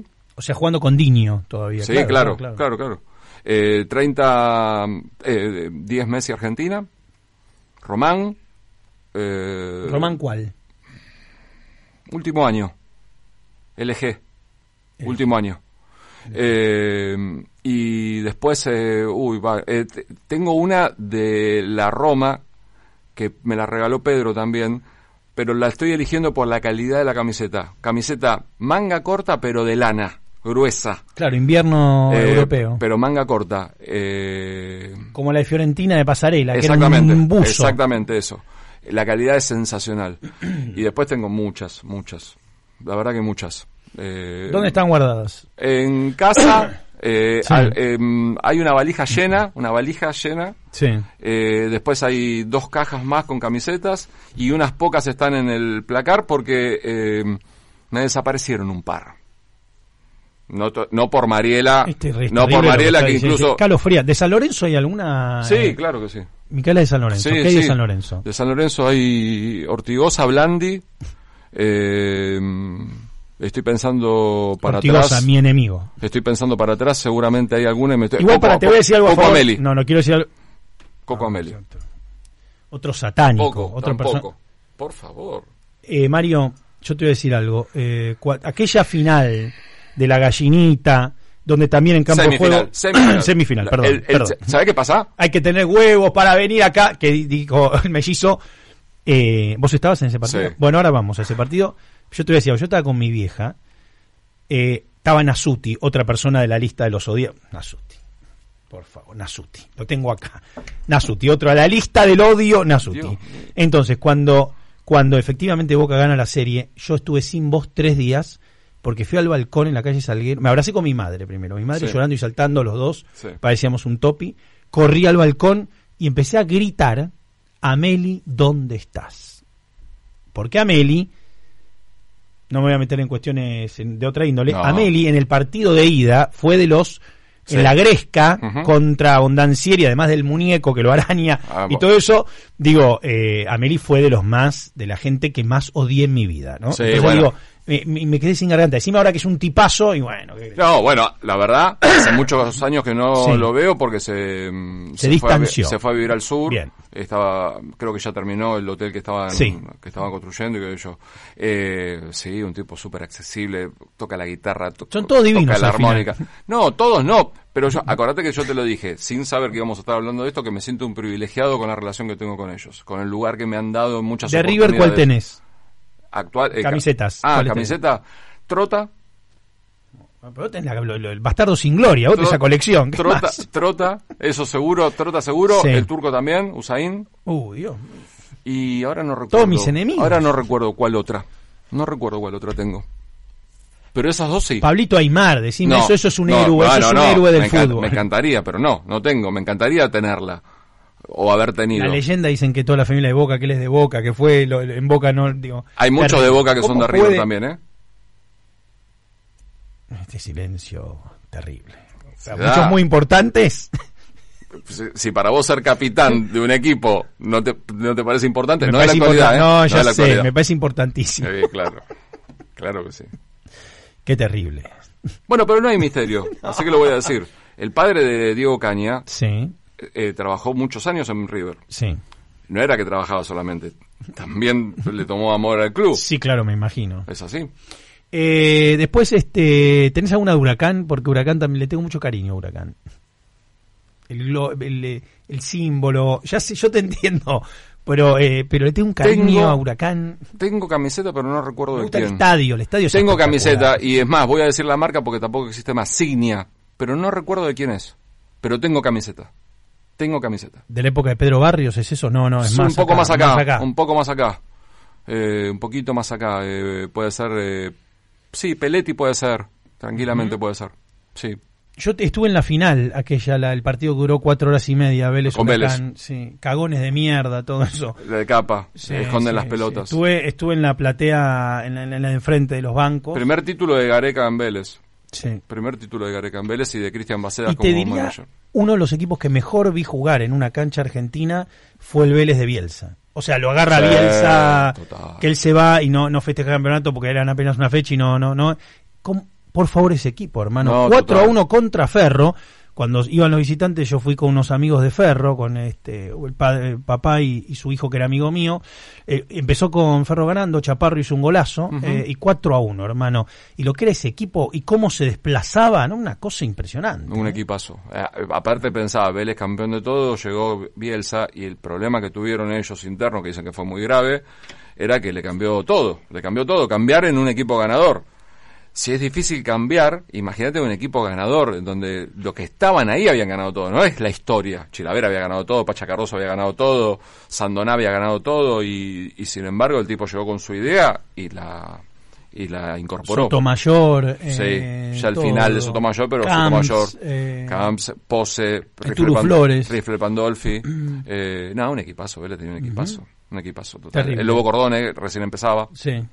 Eh, y había uno, uno peladito, que no me acuerdo cómo se llamaba, jugaba en el medio, un 5. con Pañocchi. Sí. Porque era terrible, una especie de mascherano. claro, una- ayudante de campo de Pellegrino. Claro. Ayudante de Sí, campo que era Pellegrino. terrible, te corría hasta, Sí. hasta tu casa. Sí. Eh, continuemos con, con ese, ese trayecto de el- leyendo el gráfico. ¿A qué colegio ibas cuando te comprabas el gráfico? ¿Todo- ¿Ya te habían echado o no? Eh, Era- no, bueno, la primaria obviamente me lo compraban, después lo empecé a comprar los chicos yo. leíamos eso en el, en el recreo. Es medio. Sí, y ¿Qué sabés que- chicos? Lo mismo que los chicos lean el olé ahora en un colegio primario. ¿Qué pasaba? No es lo mismo, pero vos me entendés la Sí, imagen. es obvio. como. ¿Qué hace? ¿Éramos niños viejos? ¿Por qué leíamos el gráfico? Porque no teníamos teléfono. Porque no teníamos teléfono y porque porque, nuestros héroes salían ahí. Claro, pero Mario no era una revista infantil. No, Vos pero coincidís nuestro- conmigo. Totalmente, pero nuestros héroes salían ahí. Y los martes, cuando yo llegaba al colegio con el gráfico, el preceptor me estaba esperando, Para- se lo daba y me lo devolvía en el recreo. Total, en la clase yo no lo iba a leer Sí, claro. y era mejor que no lo leyera y él lo leía en la sala de El preceptores. olor a gráfico nuevo. Ay. El olor a gráfico nuevo. La revista Gente tenía el mismo olor, ¿no? Desde ya, Eh, pero. claro, pero editora- es- editorial olor Atlántida, Atlántida, pero- olor a Atlántida. Se ha, eh, no vamos a recuperar más la cuestión gráfica porque mm, no, No, no, no, tiene claro, sentido, no, lo- se puede hacer. Yo el otro día pensaba, El nuevo, nuevito, el gráfico, nuevito, oliéndolo. A veces lunes a la noche incluso. Ay, lo ¿sabes? eh, hay una axioma. ¿En qué kiosco a, lo comprabas? a veces me iba, me tomaba el colectivo para ir a comprarlo hasta Constitución y me volvía. En Barracas, me tomaba el colectivo para ir hasta Constitución. Lunes a la noche. volvía. El lunes a la noche. Claro, vos lo querías tener. Lo quería tener ahí. más. Lo quería tener ahí. Y mm, después, eh, después me- nos mudamos y me lo llevaba a la kiosquera que, mm, que estaba en, a tres cuadras de mi casa. Pero te quería decir esto, que el gráfico, primero que tenía un par de, varios axiomas. Uno era que en la, en la foto del gol tenía que aparecer definidor, arquero y pelota. Sí, siempre, sí. siempre tenía que aparecer eso, era la foto. Entonces, eh, obviamente no existía el bar, ¿no? De más está decir. Yo recuerdo, y, te vas a acordar, un Boca 2 Independiente 3, echan a Gatti, Ujú. expulsado Gatti Sí. porque lo, eh, lo insulta Calabria, Ricardo Calabria, eh, que la foto de gráfico era lo que determinaba si estaba en offside o no Percudani en el tercer gol de Independiente. Eh, tenía cada tanto el gráfico muy seguido porque tenía eh, corresponsales en Europa, Bruno Pasarelli en Italia, Eduardo Romero en España, que, por ejemplo, hacía una nota con, en ese momento, Valdano. Entonces mostraba que Valdano tenía el auto que tenía y veíamos la camiseta del Real Madrid, que no la veíamos todos los días, decíamos, No, mirá sí, lo que es esta camiseta. Me acuerdo de una producción fotográfica de con Burruchaga y Olarticochea en Nantes, y la camiseta del Nantes era gloriosa. Bueno, pero eh, es para ponérsela y ir a recibir el Oscar de No, verdad. no, Seba. no, no. Pero vos te, vos te vas a acordar de esto, de esto que fue mágico, segunda mitad de los ochentas, 86, 87, una fiebre con la camiseta de Flamengo. En, en, en Argentina. Nuestra amistad Sí. ha- se ha establecido desde redes sociales primero. Sí, claro. Y empezó, y una de las, uno de los puntos máximos que tuvimos fue porque vos dijiste algo de la camiseta de Flamengo y yo te mandé la foto porque yo en el año 88 terminé el colegio y con dos amigos nos fuimos a Brasil, no de viaje de egresados, en diciembre, viaje de egresados, Sí, ya nos sí, habíamos claro, ido claro. a Bariloche en, en julio. Y uno de mis orgullos es que me compré la camiseta 10 de Zico de Flamengo, la de las tres tiras, con el logo de las tres tiras dentro del número, Sí. y todavía me entra. Qué bonito. Bueno, yo tiempo después, en el 2015, viajé a Río, fui al Maracaná y en el show del Maracaná me compré la camiseta de Flamengo y fue como si hubiera terminado una vuelta de la vida, algo que quería de los 11 años. Claro. Y la compré en el Maracaná, no me lo olvido más, con el coso, dije, bueno, loco, vuelta cumplida, sueños de la vida y tengo unas fotos en Río con la, con la de Flamengo que... Porque, ¿Cuál es el poderío de esa camiseta? Porque es espectacular. Primero que la camiseta es espectacular. Segundo que es, un, el, es un- el equipo más popular de una de las ciudades más completas que tiene el mundo, que Sí. tiene fútbol, playa, vida nocturna, Sí, es montaña, linda, sí, montaña, sí, decís, es acá, este es el lugar. Este es el lugar donde, donde si tenés que ser futbolista, tenés que jugar acá. Lo pienso siempre, estuve ahora eh, hace dos meses y es, es, es completa esa ciudad, no le falta absolutamente nada. Nada. Y, y encima vo- volvieron a tener un equipazo y con un poderío que no, no se puede creer, digamos. Me parece, un, parece esos partidos de estrellas invitadas, ¿viste? Y a los 15 del segundo tiempo entran Arturo Vidal y esto y decís, pero ¿cómo que está afuera? ¿Y quién juega, boludo? Si, si este está afuera, ¿cómo Sí, el- bueno, ¿quién es eh, el titular de este? Le mandamos un saludo a Godín y sus amigos. Y a sus su- amigos. Sí, sí. Volviendo. Quedó solo Godín, pobre, eh, eh, pero, pero, pero, pero un grande. Escucha, em, volviendo a lo que era ver esas camisetas europeas en los 80, en vivo, Sí. no me olvido más, eh, en un veraneo también en final de los 80, vi una de Barcelona en vivo. El Barcelona casi me vuelvo loco. Digo, las primeras veces de ver corpóreas, cosas que no se vendían como ahora en cualquier local, ¿no? Yo iba al colegio con Sebastián Torres, saludo. el hijo de Jaime Torres. Íntimo amigo el- el Ji- Jimi Hendrix del charango, para decir a la gente que... y superior que quiere- también. No, no, está bien, sí. Porque sí, Jimi Hendrix tuvo mu- muchos no, murió a los guitarristas, 27, ¿no? sí, Claro. claro, sí. Eh, y eh, Chango Torres era íntimo amigo de Menotti y Menotti lo invitaba a entrenar en los equipos que él dirigía. Y cuando Menotti dirigió Barcelona 82-83, eh, fue a entrenar a Barcelona. Entrenó en Barcelona eh, Chango Torres. Hermoso.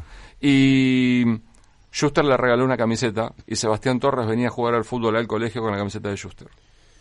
Esta anécdota me hace acordar a esta otra anécdota. Tenía en No, la no, no. axila, Sí. en la axila calado la Meiba de Barcelona. Daba, daba pena marcarlo. No, una cosa no se puede creer. El hijo del ratón Ayala, no el ratón Ayala eh, que, que jugó. No Roberto con- Fabián. Claro, exacto. El, el original. Rubén, Rubén. El original. Tenía un hijo. Su hijo jugaba al fútbol en el Parque Centenario en los 80. Junior Ayala. Le decían Junior porque se debía llamar como el padre. Claro, Rubén. Venía con un bolso marrón. Un bolso marrón con un cierre, un bolso de cuero. Y sacaba de adentro y le prestaba a los pibes No. las camisetas. Sí, Mario. Las camisetas que el padre había cambiado y había. No, cami- no, no. Había camisetas de todo el mundo que lo usaban. Lo, lo- lo- lo usábamos nosotros, jugábamos. Y después las. Bueno, devuélvanlas, las guardaba. Cruzaba el parque centenario. Ni siquiera había una cancha alquilada. Era la tierra del parque. Para que la gente se ubique en, la, en la explanada que hay del lado del museo, sobre la calle Ángel Gallardo. Jugamos ahí. Junior venía y se iba. Chico peticito con el bolso. ¿Sabés que a Checho Batista le entraron a robar a la casa? Y, Y lo único que le llevaron fue el bolso con las camisetas. Me imagino las cosas que habría. Lo único que le llevaron. Una vez fui a hacer una nota a Juan Barbas, Sí. campeón del mundo juvenil 79. Con Maradona. con Diego, Sí. jugó el Mundial 82. Ramón Díaz. Leyenda, leyenda en el fútbol italiano, ¿eh? En el Leche, leyenda. Hay murales en la calle. Y la nota era las camisetas que tenía. Entonces empezamos a charlar, empezamos a charlar. Juan, ¿me mostrás las camisetas? Sí, sí, sí. Bueno, cambiamos el plano, nos vamos a, a su cuarto. Una cómoda con, con cajones como quien tiene en el primer cajón las medias, en el segundo los, ca- los calzoncillos, sí, sí, en el tercero camisetas y en el cuarto vas poniendo cosas que de otra estación.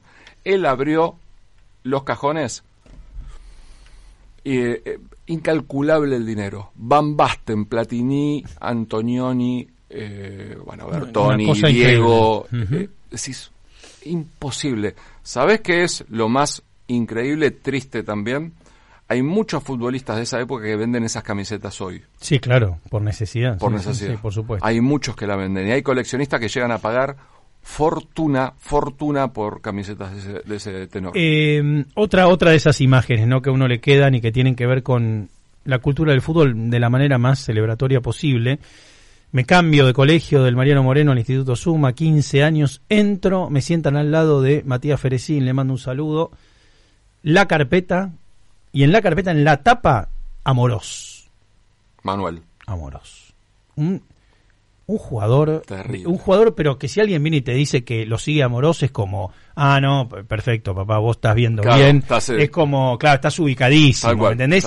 Amorós, No. ahí pegado. Y el chabón medio que era un amorós, ¿me entendés? Pero era impresionante. Y digo, esos jugadores, ¿no? También. Sí, yo creo que también se da una cuestión de algo que hemos hablado vos y yo muchas veces. Que Modric hoy puede generar eso. Ponele. Los fans de Modric. Los Modric, fans... fue, Modric fue balón de oro. Amorós no, no participó No, ni no, en claro. una terna. Es decir, Por lo. Amorós es una cuestión muy alternativa. Es una de otra lista playlist. ¿Entendés? De otra cosa es. Amorós es superior. El tener a Amorós allá arriba es, es superior. Jugaba con la 2, lateral derecho, jugador Un animal, fantástico, una elegancia, fantástico, fantástico. una- Pero yo creo que se da esa cuestión de en el momento que te cruzas con esas cosas, te marcan de por vida. Es un tatuaje que te queda, digamos. Hoy es difícil, sí, admiramos, miramos, sí. Pero ponele, venía, estaba, venía en el auto para acá, un poquito complicado con el tránsito, y pensaba que no vi los goles de Talleres 3, Patronato 3. Sí. Ayer estuve todo el día en la calle, todo el día yendo y viniendo y a la noche estaba, me caía de sueño y vi lo que vi y no busqué lo que no vi. Es decir, no me puse a buscar en YouTube, no rebobiné ni nada por el estilo. Y a los 15, 16, 18 años no me hubiese permitido que me faltara esa información al final del día. Entonces, no es que uno va perdiendo Sí, pasión. pero no tenías YouTube a los 18 aparte, años. Sí. aparte de eso. Pero lo que pasa es que esas, esas cosas te, te generan admiración eh, en un momento, digamos, ¿entendés? Nosotros formábamos parte de una época en donde la, la música se compraba. Y la primera vez que yo tuve la posibilidad de viajar a New York me volví con 89 discos. Ah, bueno. Y hoy eh, me da lo mismo si sale, lo bajo en ese momento, en un semáforo lo bajo y lo escucho. Eh, y sabíamos que el disco... Me pasó esto con los 14 episodios sinfónicos de, de Cerati. El, Que es una, un artista del el que más admirás. si Sí, no, impro- digo, sí. seguramente, Sí. seguramente que sí. El que salía el 11 de agosto. Y en la época del colegio hubiese ido el 9 de agosto a la, a la disquería por si ya había salido, el 10 también y el 11 seguro a comprarlo. Y hoy si sale el 11 y lo compro el 12 o el 13 es lo mismo. ¿Lo compraste ya? Sí, ¿Lo compraste en vinilo o lo compraste en, No, en CD. en CD? en. Eh, Porque tengo vinilos y no los escucho porque no tengo bandeja. Tengo no, vinilos, bueno, ¿entendés? Bueno, sí, bueno, es eso, la- pero lo que pasa que no es solamente bandeja, hay que comprar. No pasa por... Sí, hay claro. que comprar, hay que comprarlo, no pasa por la cuestión económica, ¿Lo, afortunadamente. tu- ¿Lo tuviste enfrente a Cerati y lo consiste? Sí, una vez me pasó algo increíble. eh, y, y creo que vale la pena eh, el prólogo de la situación. A ver. Por todo. Nunca contesto al aire, Sebastián. Bueno, un estreno. Voy a utilizar palabras como albergue transitorio. Bueno, entonces ya me, me lo vendiste bien. Eh, estoy en el albergue transitorio con una chica que era mi novia. Y- Arrancó muy bien, ¿eh? Y. mm, ¿Queda tiempo? Sí, Eh, sí. Mirá si lo cuento faltando tres minutos. No, no, Eh, tuvimos una discusión y nos vamos. Sin entrar. Sí, entramos. Ah, Estábamos bueno, adentro. esto es- Estábamos adentro. Tuvimos una discusión eh, en algún momento del, del Sí. encuentro, de la tarde-noche, y nos vamos. Y nos vamos uno para un lado y otro para el otro. Y yo me voy caminando por la avenida Córdoba con... En la mochila tenía las fotos que había re- eh, revelado, papel, obviamente, de un show de Soda Stereo en el Gran Rex, el Rex Mix, el que fue, el que terminó siendo Rex Mix. A ese show fui, saqué fotos, fila 4, fila 5, saqué fotos con mi cámara eh, y las revelé. El disco que tiene zona de promesas. No, el Zona de Promesas es un compilado. Y ese tiene, ese tiene, no necesito verte. Ah, zona de promesas se llama zona de promesas, claro. se llama- Claro, el disco, ese compilado es Zona Sí. de Promesas que tiene algunos remix, pero eh, el- Rex el, Mix. Rex Mix tiene eh, No Necesito Verte como tema Nuevo. inédito, claro. Y yo tenía esas fotos encima. Vamos al albergue transitorio, ocurre Entre doble vida y canción animal. Sí. entre doble vida y canción animal. Sí, Exactamente, perfecto. entre doble vida y canción animal. Nos vamos del albergue, uno para un lado, otro para el otro. Yo me voy caminando solo por la avenida Córdoba y lo cruzo con todas las fotos en la mochila Gustavo. No. No, quedé paralizado por toda la situación, porque yo sabía lo que tenía en la mochila. Lo saludo, me saluda y le digo, ¿me esperas un segundo? ¿Me das un autógrafo? Sí. Saco la mochila, habrá pensado, David Chapman. Una bomba. Llegó el claro, momento. sí. Saco las fotos y le digo, ¿me firmás una? Y me dice, no puedo creer que tengas estas fotos. Y me las empieza a pasar. Sí, claro. Las empieza a pasar y me dice, pero están buenísimas. Le digo, no sé, elegí vos. No, elegí vos, me dijo. Y tengo una foto firmada de esas por él. Eh, Qué después lo- lindo, ¿eh? Increíble. Eh, después eh, mm, lo crucé un par de veces, siempre muy respetuoso, con el que más relación tengo con Z. A Charlie también lo crucé. Y digo, eh, hoy por hoy más fan de, So- de Gustavo que Soda Stereo. Qué difícil. No, dale, dale. Qué pregunta difícil. Sí, yo entiendo lo que fue Soda Stereo para nosotros, pero Qué pero es mucho mucho mejor Cerati solista que Soda Stereo. Mucho Sí porque, mejor. sí, porque él era cada vez ¿Qué mejor. escuchás en tu casa hoy?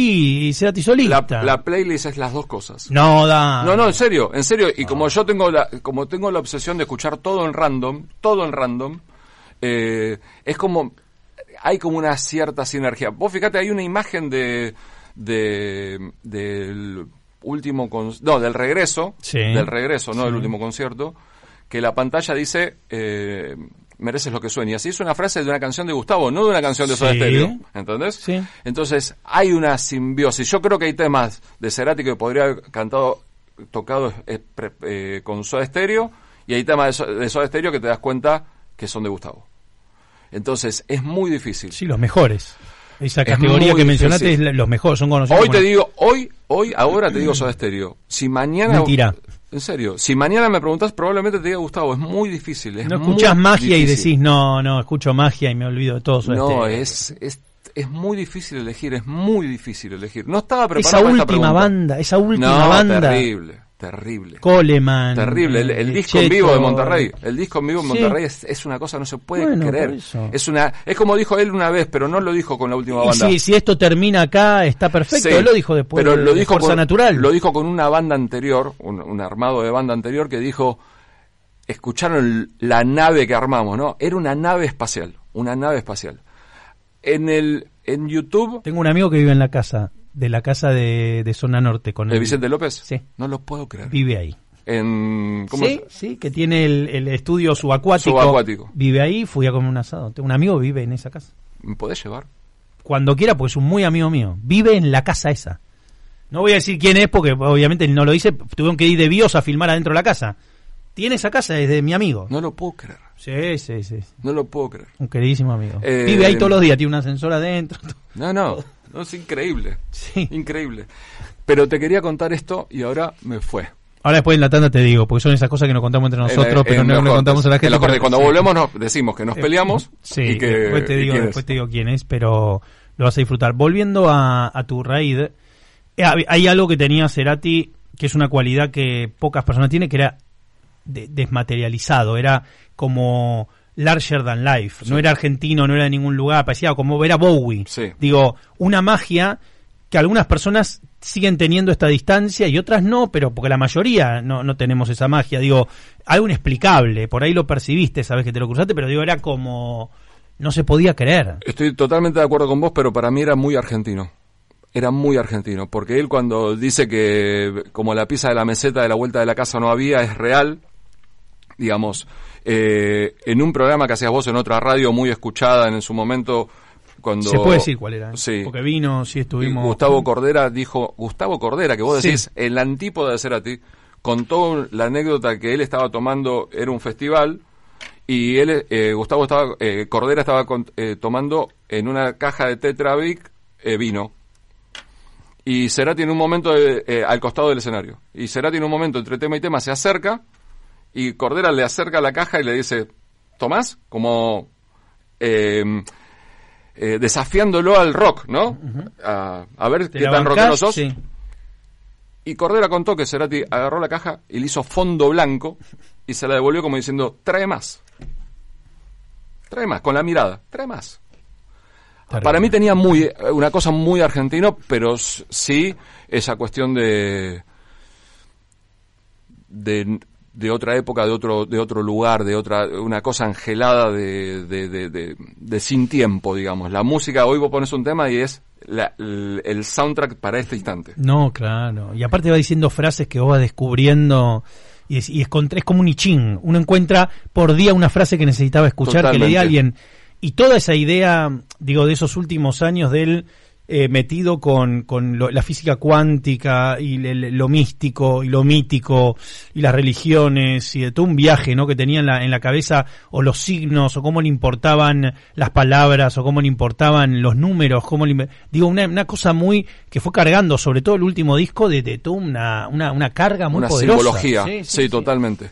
Y que y que cuántas cómo ha trascendido la música, digamos, ¿viste? Porque hay frases que que han se han transformado para para cuestiones de vida, para cuestiones de de, de autosuperación, de, de viaje interior, digamos, de cada uno.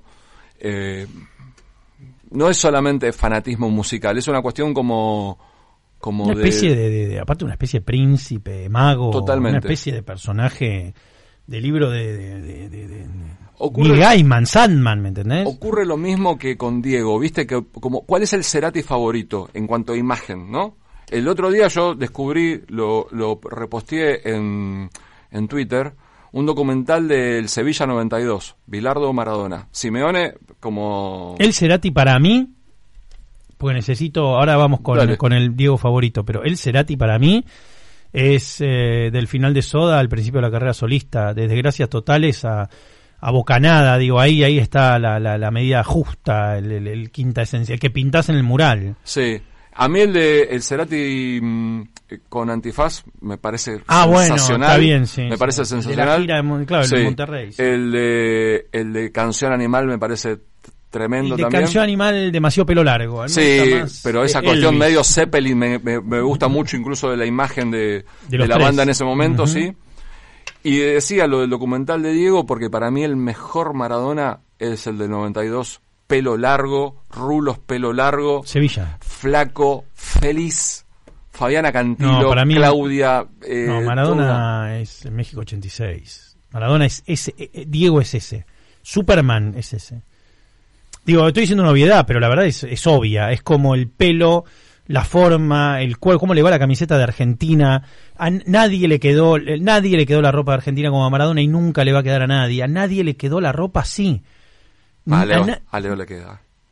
no así, loco. ¿Qué querés que te diga? Y yo no, no, Esta- no creo que digan imagen son unos de- viejos chotos, esta pero no, pero esta imagen de la última de la camiseta de la camiseta La- la manchada, la, la de la- camuflada, la camuflada. ¿no? La camuflada Copa de la. Copa América eh, con la cinta de capitán a, Diego- a Leo le queda No, este es el mejor Leo. Para, para, brutal. para. Este es el mejor Leo. Si tengo Sí, que hacer un paralelo sí. de eso que te estoy diciendo, Total. nunca le quedó mejor la ropa, estamos de acuerdo la barba, él Todo, la mirada todo. es el mejor. ¿Ta- Todo. ¿Estamos de acuerdo? En eso sí. Estoy de acuerdo En total. eso sí. Mil. Y, y para mí Diego, como Diego, como Diego, como él, como él personal, es el de Sevilla. Y el documental es una cosa que no se puede creer, es una, es una, es decir, es constantemente es top, top, top, top, top, es Jagger, Jagger, Jagger, Jagger, está arriba, arriba, arriba, sabiendo quién es, sabiendo lo que genera, sabiendo lo, todo lo alrededor, es, estamos, escucha, disfrutemos esto porque no sabemos hasta cuándo dura. Eso era la actitud que tenía todo Sevilla alrededor de él. Y ¿Cómo incluso se llamaba el delantero con el que jugaba? Davor Zucker, Zucker, Zucker. Zucker. Eh, pero a mí me parece ese. Y de Gustavo son esos dos que elijo. El, el de Antifaz, de la última gira, y, y Canción Animal. El de doble vida también, ¿eh? Muy elegante, ¿no? Con un A mí pelo me muy... gusta más sí. eso, a mí me gusta más la onda New Wave. eh, y el último me encanta, o sea, el de Fuerza Natural me encanta, toda la estética de Fuerza Natural, los guantes, todo eso me parece espectacular. Sí. Digo, que había, ¿cómo suena ese vinilo? Por favor, la- el arte, el caballo ese en la tapa, como vos decís, un disco que sale hoy está es, eh, Ah, no, total. ¿no? Me encontraba, eh, bueno, me encuentro, lo que pasa que hace mucho que no voy, eh, en un restaurante amigo con Javier Zucker. Y yo creo que Javier, cuando me ve, muchas veces intenta eh, evitarme porque casi siempre le estoy preguntando cosas de, de Gustavo. Ya está cansado. Ya está cansado, pero afortunadamente hablamos mucho de música. Él me pregunta cosas de fútbol, de Vélez, y, y hablamos de muchas cosas, pero eh, esa cuestión de, de, de- de esto, de- del pormenor, de- del costado, de eh, me parece fascinante. Y por eso cuando me decís lo de la casa no lo puedo creer. Sí, va- vamos a ir a esa casa, te lo Muchas prometo. gracias. Eh, una pequeña tanda y continuamos hablando con Mario Córdoba. Qué discazo este, una blasfemia, interrumpimos esto para continuar charlando. Cómo me gusta un millón de años luz. El riff que tiene, cómo me gusta todo eso. Ah, eh, en la en el regreso, en el, mer- en el Me Verás Volver, Sí. siempre nunca se lo dije a Z que lo he hablado que he hablado después pero me parece que solamente para los muy fans esto ¿eh? Eh, me parece que el tema que faltó fue Afrodisíacos Bueno, del primer disco estamos hablando de... del primer disco y aparte era un tema que él habitualmente en vivo que Soda lo- eh, eh, habitualmente en vivo lo hacía subir a a Richard Coleman entonces digo ¿por qué no lo hicieron? es increíble que no hayan hecho eso porque hicieron telequinesis hicieron muchos temas del primer disco Sí. ni hablar sobredosis, vitaminas, jet set, ¿no? No, y de hecho había vuelto como una especie de hit. ¿Cuál era el que...? Eh, telequi- telequinesis era. Telequinesis y también, ¿sabes qué? Eh, un misil en mi placar por el, por el Plugged. Por el Plugged e hicieron una gran versión de un misil en mi placar y... Otro vinilo que suena increíble, con Foro y Uf, música para terrible. A pesar de que sea Andrés Echeverri se equivoca la letra Sí. y la dejan ahí equivocada, pero lo dejan. Y le, le- le da algo también. Sí, Tiene- qué sé yo. Tiene una onda. ¿Qué sé yo? Che, eh, volviendo a mm, el camino. ¿La primera vez que saliste en televisión fue en qué programa y en qué canal? ¿Te hice? Sí, te hice 94. Ahora. ¿Cómo entraste? Yo soy muy amigo de Gonzalo Morosi. Está trabajando en Univision de Miami. Eh, nos hicimos amigos con Gonzalo porque en el año 92, 91, 92, yo estudiaba en el Círculo de Periodistas Deportivos. Acá y- cerca. Acá cerca. Calle Rodríguez Peña. Calle Rodríguez Peña y Tucumán. Y mm, había que ir a un programa Julio de radio. Ricardo, el director. No, ¿quién No? Julio no estaba en ese momento. ¿Quién, quién es el director? Te pido por favor que cuando digas Julio Ricardo Me te ponga pongas de pie. Sí. Por favor, te lo pido. Eh, el director era Hernán Ceres. Y mm, había que ir a un programa de radio, entonces fuimos a eh, Araujo de Primera, que iba a las 5 de la tarde en la red. La red estaba en Santa Fe y Agüero. Y el productor era Gonzalo Morosi. Cuando lo vi a Gonzalo me di cuenta que era el mismo asistente que estaba siempre en el campo de juego de los partidos. Era el que iba a agarrar el al, al entrevistado, al- al- a la torre, a Comas, y lo traía a que le haga la nota a Horacio de Bonis. Entonces, eh, Gonzalo me dice, bueno, déjame, vengan mañana, yo fui con tres compañeros, vengan mañana, le pregunto a Marcelo si está todo bien, yo no tengo problema. Y entramos. Y me quedé con el teléfono de Gonzalo Morosi, te puedes imaginar, estudiante de periodismo deportivo, quedarse con el teléfono del productor de Araujo, era la llave, el ticket dorado de Willy Wonka. Y después lo crucé una vez en un bar y nos quedamos charlando, qué sé yo, y al poco tiempo él dejó de trabajar en deportes y se fue a trabajar, era el productor del partido de Diego en Ritmo de la Noche.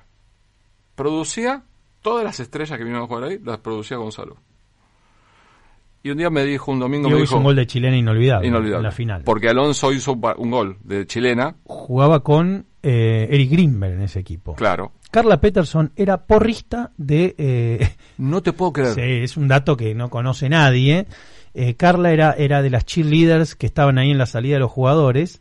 Me enteré después, porque con Eric, después con Montería Rusa, Carla eh, hizo de mi hermana, era, éramos hermanos en Montería Rusa. Sí, eso en el segundo año, en el 95, y ahí nos contó, no, yo trabajaba en Ritmo de la Noche cheerleader. No lo Una- puedo una creer. historia Qué absurda. buena, qué bueno eso.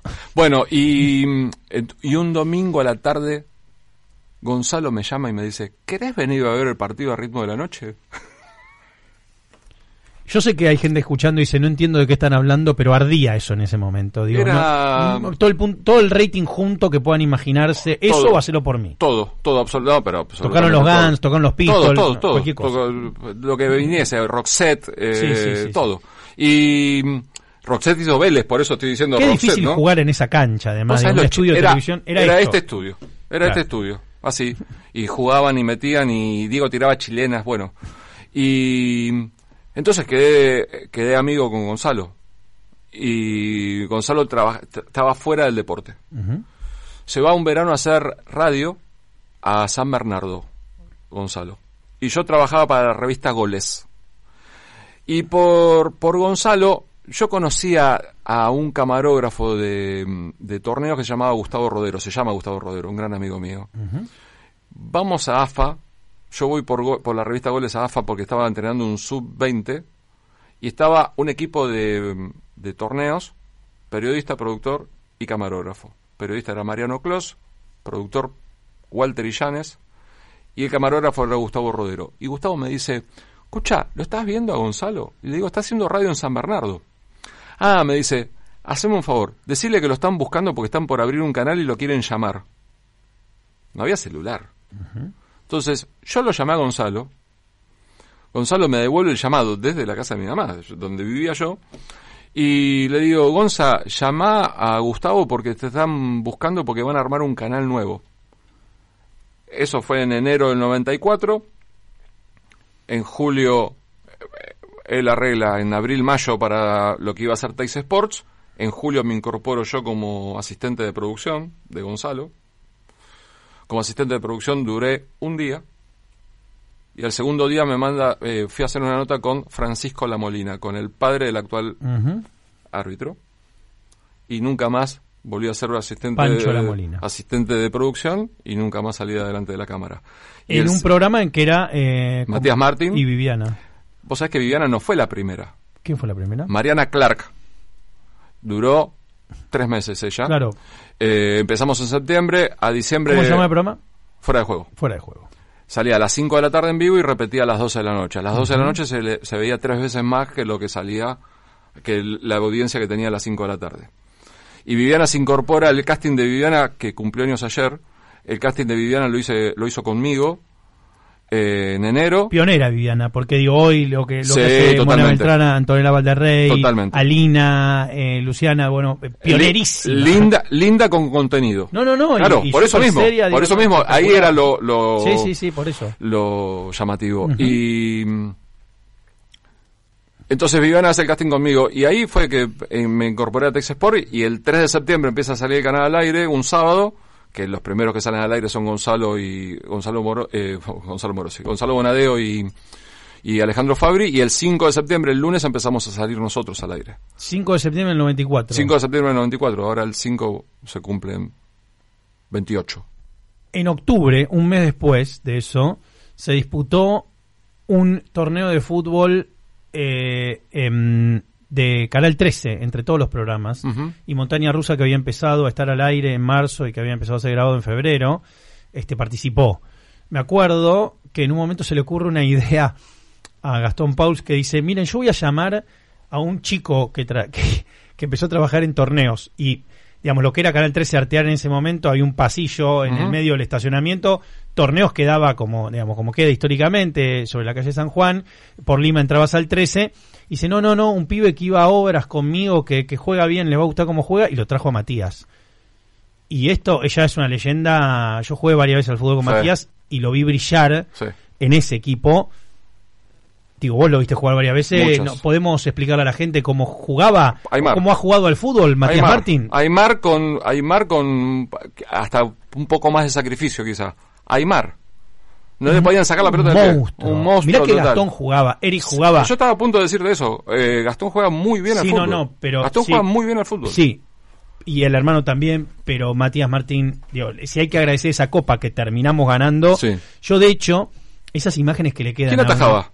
Atajaba, no, atajaba uno de los cámaras, Ah, atajaba, no, no, era, eh, pero, pero, y Eric también juega muy bien, pero, Matías, ¿qué les puedo decir? Después jugué tiempo, después ya en Metro, en unos fútbol que se hacían los días jueves, también, eh, y obviamente habían pasado los años, pero siempre la magia, y tengo una, tengo una imagen de un verano del 90 y, esto fue, no, verano del 96, nosotros haciendo 96, sí, verano del 96, él haciendo temporada también Fuera de con juego. Telce- claro, desde la playa, manantiales. ¿Sí?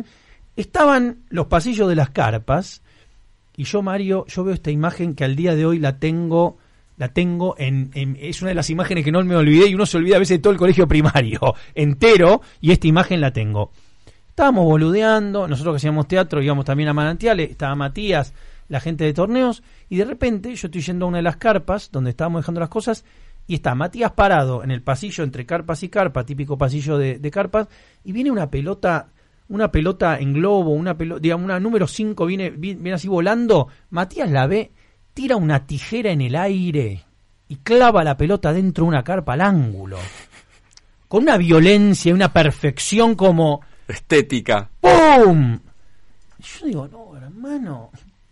Y una- Pero me lo acuerdo de hoy, me acuerdo dónde estaba yo, dónde vino la pelota, porque fue de tal nivel de perfección, una cosa, digo, esas cosas, ¿viste? Muy Magias. bien, muy bien, de los mejores, ¿eh? De los mejores, de la- del periodismo de la lo sabe Argentina. todo el de mundo, los pero todo el mejores, mundo lo ha comentado. Sí, ¿no? eh, y después eh, yo he jugado mucho con él eh, y obviamente que es lógico, el paso de los años nos, nos ocurre a todos, pero así todo, No. eh, con una precisión y con una cuestión de, de, de- de una técnica que eso no se pierde, digamos, ¿viste? Eso no, no. absolutamente Podría no haber, se pierde. digo, y uno dice, es la, la clase de persona que decís, che, este, este podría haberlo intentado. ¿eh? Sí, él llegó hasta, en Platense llegó a tercera, me parece.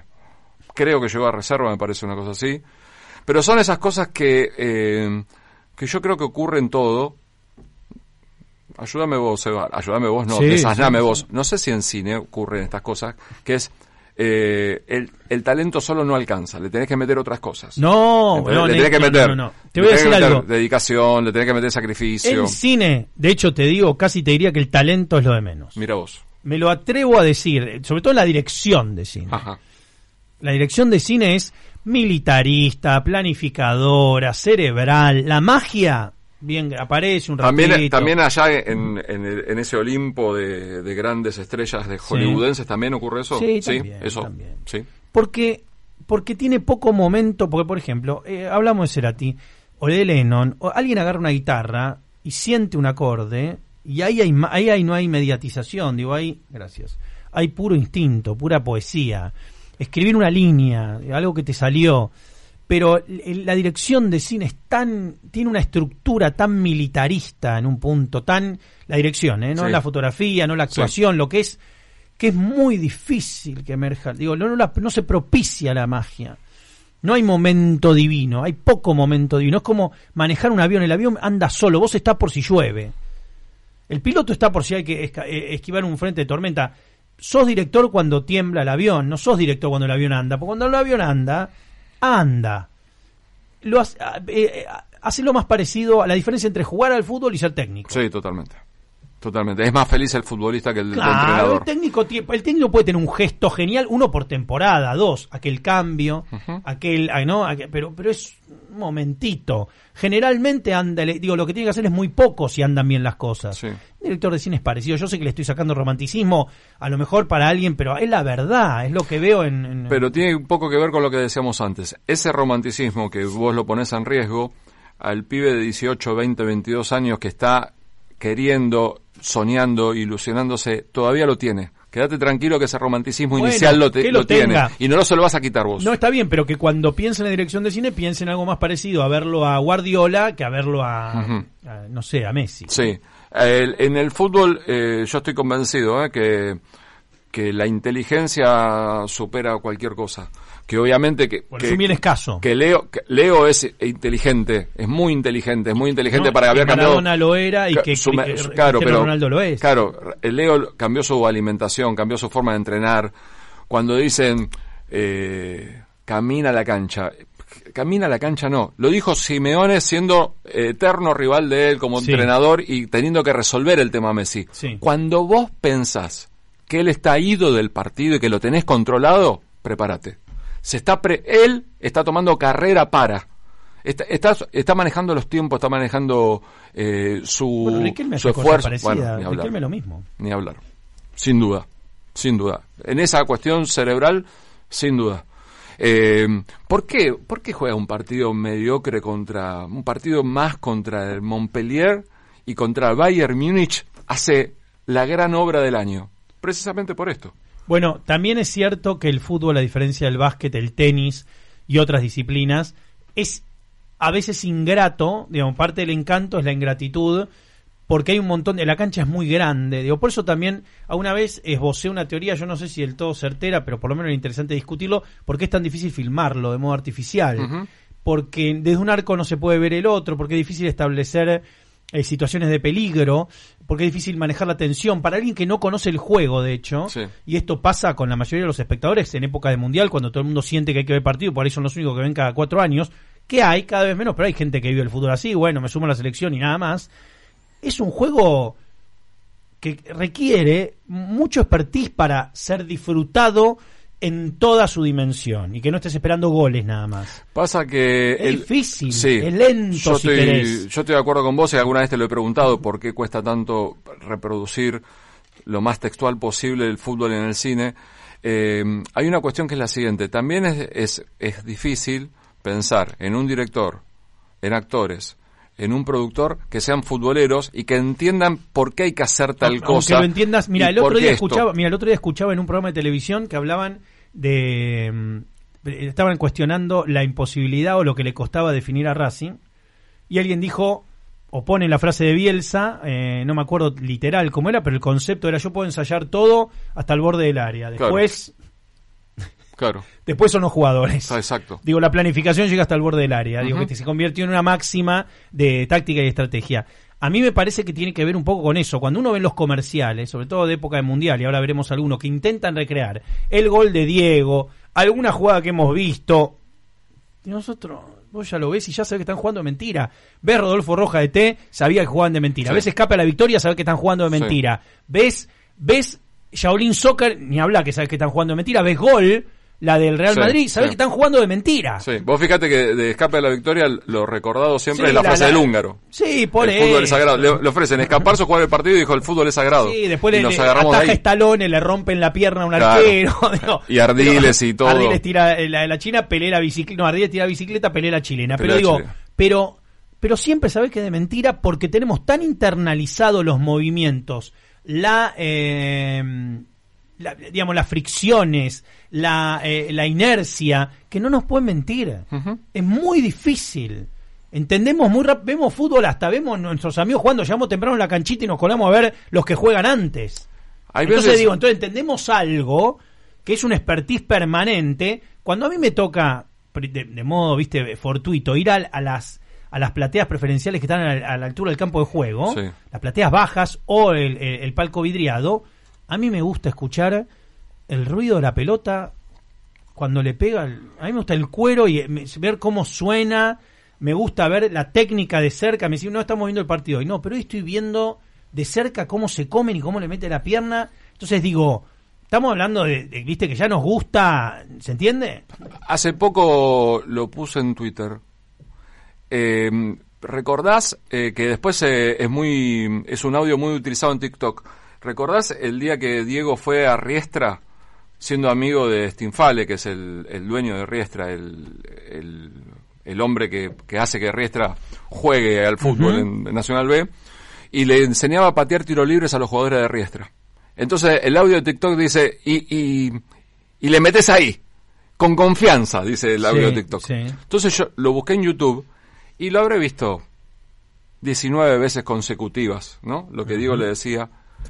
Y, de- y me quedé con el audio tomado de, de la cámara de ambiente, no un micrófono. La- Sí. el micrófono de la cámara de ambiente tomaba el diálogo. Pero cuando Diego le pega la pelota, es prestino el, El- audio. el audio. Es una cosa que no se puede creer. Tenía 52 años. Roto por todos lados. Sí, El cuerpo más maltratado de la historia de la humanidad. sí. ¿Cuándo le pegaba la pelota? El audio, Mozart. Era una... una Con todo el pie lleno. con todo el pie lleno, claro, claro. obviamente que fue gol. Esto que estamos, el gol, eh, vamos a sacar la obviedad. Es verdad lo que decís vos, lo tenemos muy incorporado. Yo creo que eh, a mí me gusta mucho la creatividad, me gusta mucho dar un paso más allá y todo. En la cuestión de la transmisión de fútbol, déjamelo así. No le agregues más nada. Yo ya está, con estas 16, 18 cámaras que tenemos en Champions y Mundial, Sí. ya estamos. Copa Libertadores, ya estamos. Porque todo lo que puedas hacer, eh, yo conozco muchos directores de cámara de transmisiones de Los fútbol.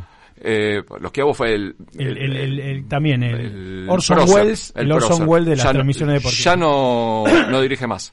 Bueno, había hecho el curso de técnico. había vuelto, había vuelto a fútbol para todos, estuvo dos o tres años y lo último que hizo, Bueno, pero pero, es- que no dirigió, pero- fue el Mundial 2014. Pero vamos a ser sinceros, cuando se premian cosas, vos decís, los Quiavo inventó la disposición, o sea, es quien fundó, así se filma el fútbol en Argentina. Digo, deben, deben usar réplica y posiciones de cámara de, bueno, esto es... Obvio, eh, obvio. Es decir, cuando hablamos de cámara 3 sabemos lo que estamos hablando. Cuando eso, hablamos de la cámara eso. de la, del offside sabemos lo que estamos hablando. De la cámara de plano universal sabemos lo que estamos hablando. Sabemos nosotros, la gente lo tendríamos que explicar, pero, Pero es, la que ve sencillo, tiempo, es lo que lo ve todo el día. Los que hago le decía a los camarógrafos, ah, vení, escuchá que tengo un problema. Yo soy muy, muy corto de vista. Así que dame el detalle, te lo pido por favor. Te miraba y te decía, se daba media vuelta y se metía en el camión Sí, claro. y vos tenías que ir. Entonces eh, el pollo, que es el, el que hizo el plano de Cani Diego, Diego contra Nigeria, Sí. lo tomó el pollo, el pollo hacía la cámara 3 y te agarraba el, el futbolista saliendo de tu área hasta el campo, hasta la mitad del campo de juego, siguiendo la cámara 3, en foco en Claro, todo momento. En un valor de plano, digo, si uno ve la distancia a la que está el camarógrafo, es realmente virtuoso. Y, a- y aparte, Está muy lejos de, de Cani, eh, ese señor. en Claro, el momento que está en el otro Diego, arco. Diego. Claro. Está en el otro arco. Claro. Cani, Cani grita, mirando hacia el arco de Islas, Sí. y el pollo está detrás de Islas. Perfecto. La lente no hace, no hace todo. Vos podés No, tener la, gran lente. no, no estamos de Cuando te digo que lo traía del campo, del- del área hasta la mitad del campo de juego, todo en foco. Vos como director lo traes en foco, pero vos sabés lo que el actor va a hacer. No hay una pericia del campo. él, él no sabe para, para dónde va a arrancar. Mancuso con la pelota No, pero- desde la media luna. Mario, en Héroes, en Héroes, el segundo gol de Bélgica, Diego hace algo tan imposible que el camarógrafo se lo come y Claro. está fuera de cuadro cuando claro le pega. Claro que sí. Si vos te acordás, el que se va cayendo Claro lo sí. pierde porque, es- porque dice no, no puede hacer lo que sé que está intentando, pero yo no. Entonces no lo sigue, se lo come. Claro, exacto. Lo que te quería decir es lo siguiente, me, me ocurre ahora con muchos directores de transmisiones, que algunos, no estoy pendiente, a veces me entero quién es el director y a veces no, ah, eh, pero no lo, sí, es una crítica, pero por una cuestión de política, no de actitud de ellos, que es, hace el gol. Eh, Iván Tapia contra Defensa y Justicia, Sí. y a los cinco segundos ponchan a un hincha en la tribuna. No me interesa. Tardelli en la final del 82, Sí. el recordado gol de Tardelli, el recordado festejo de Tardelli, quedó incorporado en la gente, siendo italiano o no. No recordamos nunca el grito de un hincha. No. Los hinchas somos, todos los que estamos fuera del Sí. campo de juego, somos Invisibles. invisibles. Sí, sí. No me muestres eso. Mostrame el festejo del hincha, mostrame, ¿querés mostrarme al técnico rival puteando por el gol? Bueno. Perfecto, dale, metele porque es fútbol, es lo que transmite. No quiero que me muestres, no quiero que me muestres a una señora viendo cómo festeja, no me interesa. Quiero fútbol nada más. Eh, Bianchi tomando el, el agua, ¿no? El agua Exactamente. mineral, yendo al banco Exactamente. el agua mineral. Le hacen un gol a Italia en, eh, en Japón-Corea 2002 contra Corea, tira el centro un coreano de la izquierda, lateral izquierdo, tira el centro, Maldini salta y la pelota no llega a Maldini, la pelota le cae atrás, entra An, A-H-N, era el coreano que jugaba en Italia y le hace el gol de la eliminación a Italia, Maldini se, se morfa, el- lo, lo sobra el centro, y Trapatoni le dice al, al asistente de él, al, al ayudante de campo de juego, Paolo, ¿no? Paolo le dice el otro. Era Maldini, es decir, Sí, ¿qué claro. un día se puede equivocar, pero eso es fútbol. Eso es lo que hay que transmitir. Eh, la otra vez eh, fuimos con mi amigo Nico, que lo conocés, Sí. el cinéfilo, fuimos a la cancha a ver a Boca contra Platense la noche que Romero hizo el golazo de tiro libre, después hablando de gestos técnicos, subí una foto y ves cómo la pierna la levanta, compadre, le pega como Diego decía que había que Claro. ¿no? Haciendo todo el movimiento, un paso de carrera, una, una genialidad. Vemos en ese partido, descubrimos que en todas las pelotas paradas, cuando es de córner derecha o izquierda, van Villa y Romero para hacer el juego de jugarla corto o no. Digamos, siempre tiene una opción de, de zurdo y de diestro, digamos, en todas las pelotas paradas y en los corners. Después Atlanta, le digo al calle, esto lo estaba haciendo Boca, de mandar o de un, un izquierdo y un El derecho. primero que lo hizo fue Bilardo en la eliminatoria del 86. Eso de mandar y uno va a saltar y el otro le va a pegar. Burruchaga, Bur- Burruchaga y Ponce. Escucha esto. Escucha esto porque no lo vas a poder Pero, esa, pero eso, es- Sí. ¿eso lo, funda? ¿Vos decís que lo funda Bilardo? Sí, sí, Burruchaga y Ponce. Y vos vas a decir, ¿cómo Ponce? Bilardo se paraba en la práctica de pelota parada en el primer palo. Eh, Bilardo es una persona de un metro setenta, setenta y dos, Sí. no muy alta. Y sin estirar el brazo, ponía la mano al lado de la cara, un poquito arriba del hombro, y le decía a Diego, tirando el que- tirando el córner desde la derecha, Diego, que me pegue en la mano. Y Diego tiraba tres corner, cuatro corner, y no le pegaba. Y le decía, eh, Carlos, no puedo, que vaya Ponce. Ponce iba y en la primera le reventaba la mano a Bilardo. Entonces los centros lo tiraban Burruchaga y Ponce para generar que salga un cabeceador. Tiene que, tiene que salir un defensor a cubrir para que no la toquen corta ahí. Cuando vos tenés pocos cabeceadores respecto al rival, vos tenés que sacar gente. El gol de Bataglia a River, donde Román dirige todo desde el antes de tirar el córner dice, "No, salgan, salgan" y deja dos cabeceadores solo. Y los jugadores de River salen del área porque salen los cabeceadores de Boca. Queda poca gente. En la poca gente Boca iba a ser superior. Eso es la inteligencia que hablábamos antes. O sea, eh, él prefería siempre que la pelota vaya abriéndose. A veces, según las circunstancias. Según las circunstancias. A veces necesitas eso y a veces eh, necesitas que eh, haya mucha gente. Pero eso lo dicta, vos decís que eso lo determina la pierna cambiada o la Claro, pierna, la pierna cambiada. Cuando vos tiras con pierna cambiada. Si Con vos pierna tirás, cambiada yo creo que tenés más abanico. sí, pero con si vos tirás desde la derecha, Sí. el centro de, del gol del Tata Brown a Alemania, Sí. El, el, el secreto Es está en el centro de Burruchaga. Es como estás diciendo vos. La pelota, la pelota va al área y se va abriendo. Exacto. Schumacher sale y la pelota le va quedando cada vez más lejos. Exacto. Y ahí es donde hace la diferencia Argentina. Es por lo menos una alternativa porque generalmente lo que se hace es lo contrario. Digo, en el en 80% Depende. Depende. la tendencia es esa. Depende. Los De- corners del lado Depende de de lo que haga el arquero rival también. Si pone a alguien en los palos. Orión no ponía a nadie en O, los si, palos. o es salidor o no. o es salidor o no. Claro. Y también depende de los cabeceadores que tenga el rival. Son las cosas que se tienen en cuenta, que no siempre son iguales en todos los partidos, no siempre son iguales. También depende cómo marca el rival, si marca hombre o marca en zona. ¿Sabes que me cuesta encontrar en Boca un. Digo, eh, de haber visto partidos en la cancha o en pe- pensar, pensar.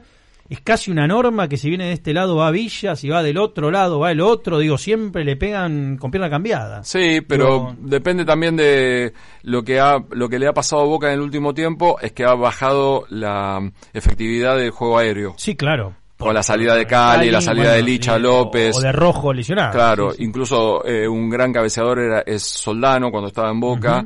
Eh, son los jugadores que habitualmente el pateador, eh, se, se genera una química muy especial entre el pateador y los cabeceadores. Sí. El día anterior al partido lo último que se hace es pelota parada. Y, y ahí se definen un montón de cosas. El técnico lo dirige eso, pero hay jugadores que quieren que la pelota le caiga en tal lugar, en tal otra. Ya saben, los que, sobre todo los que cabecean, quién los va a marcar al día siguiente. Me va a marcar tal. Es tal o tal el que me va a marcar.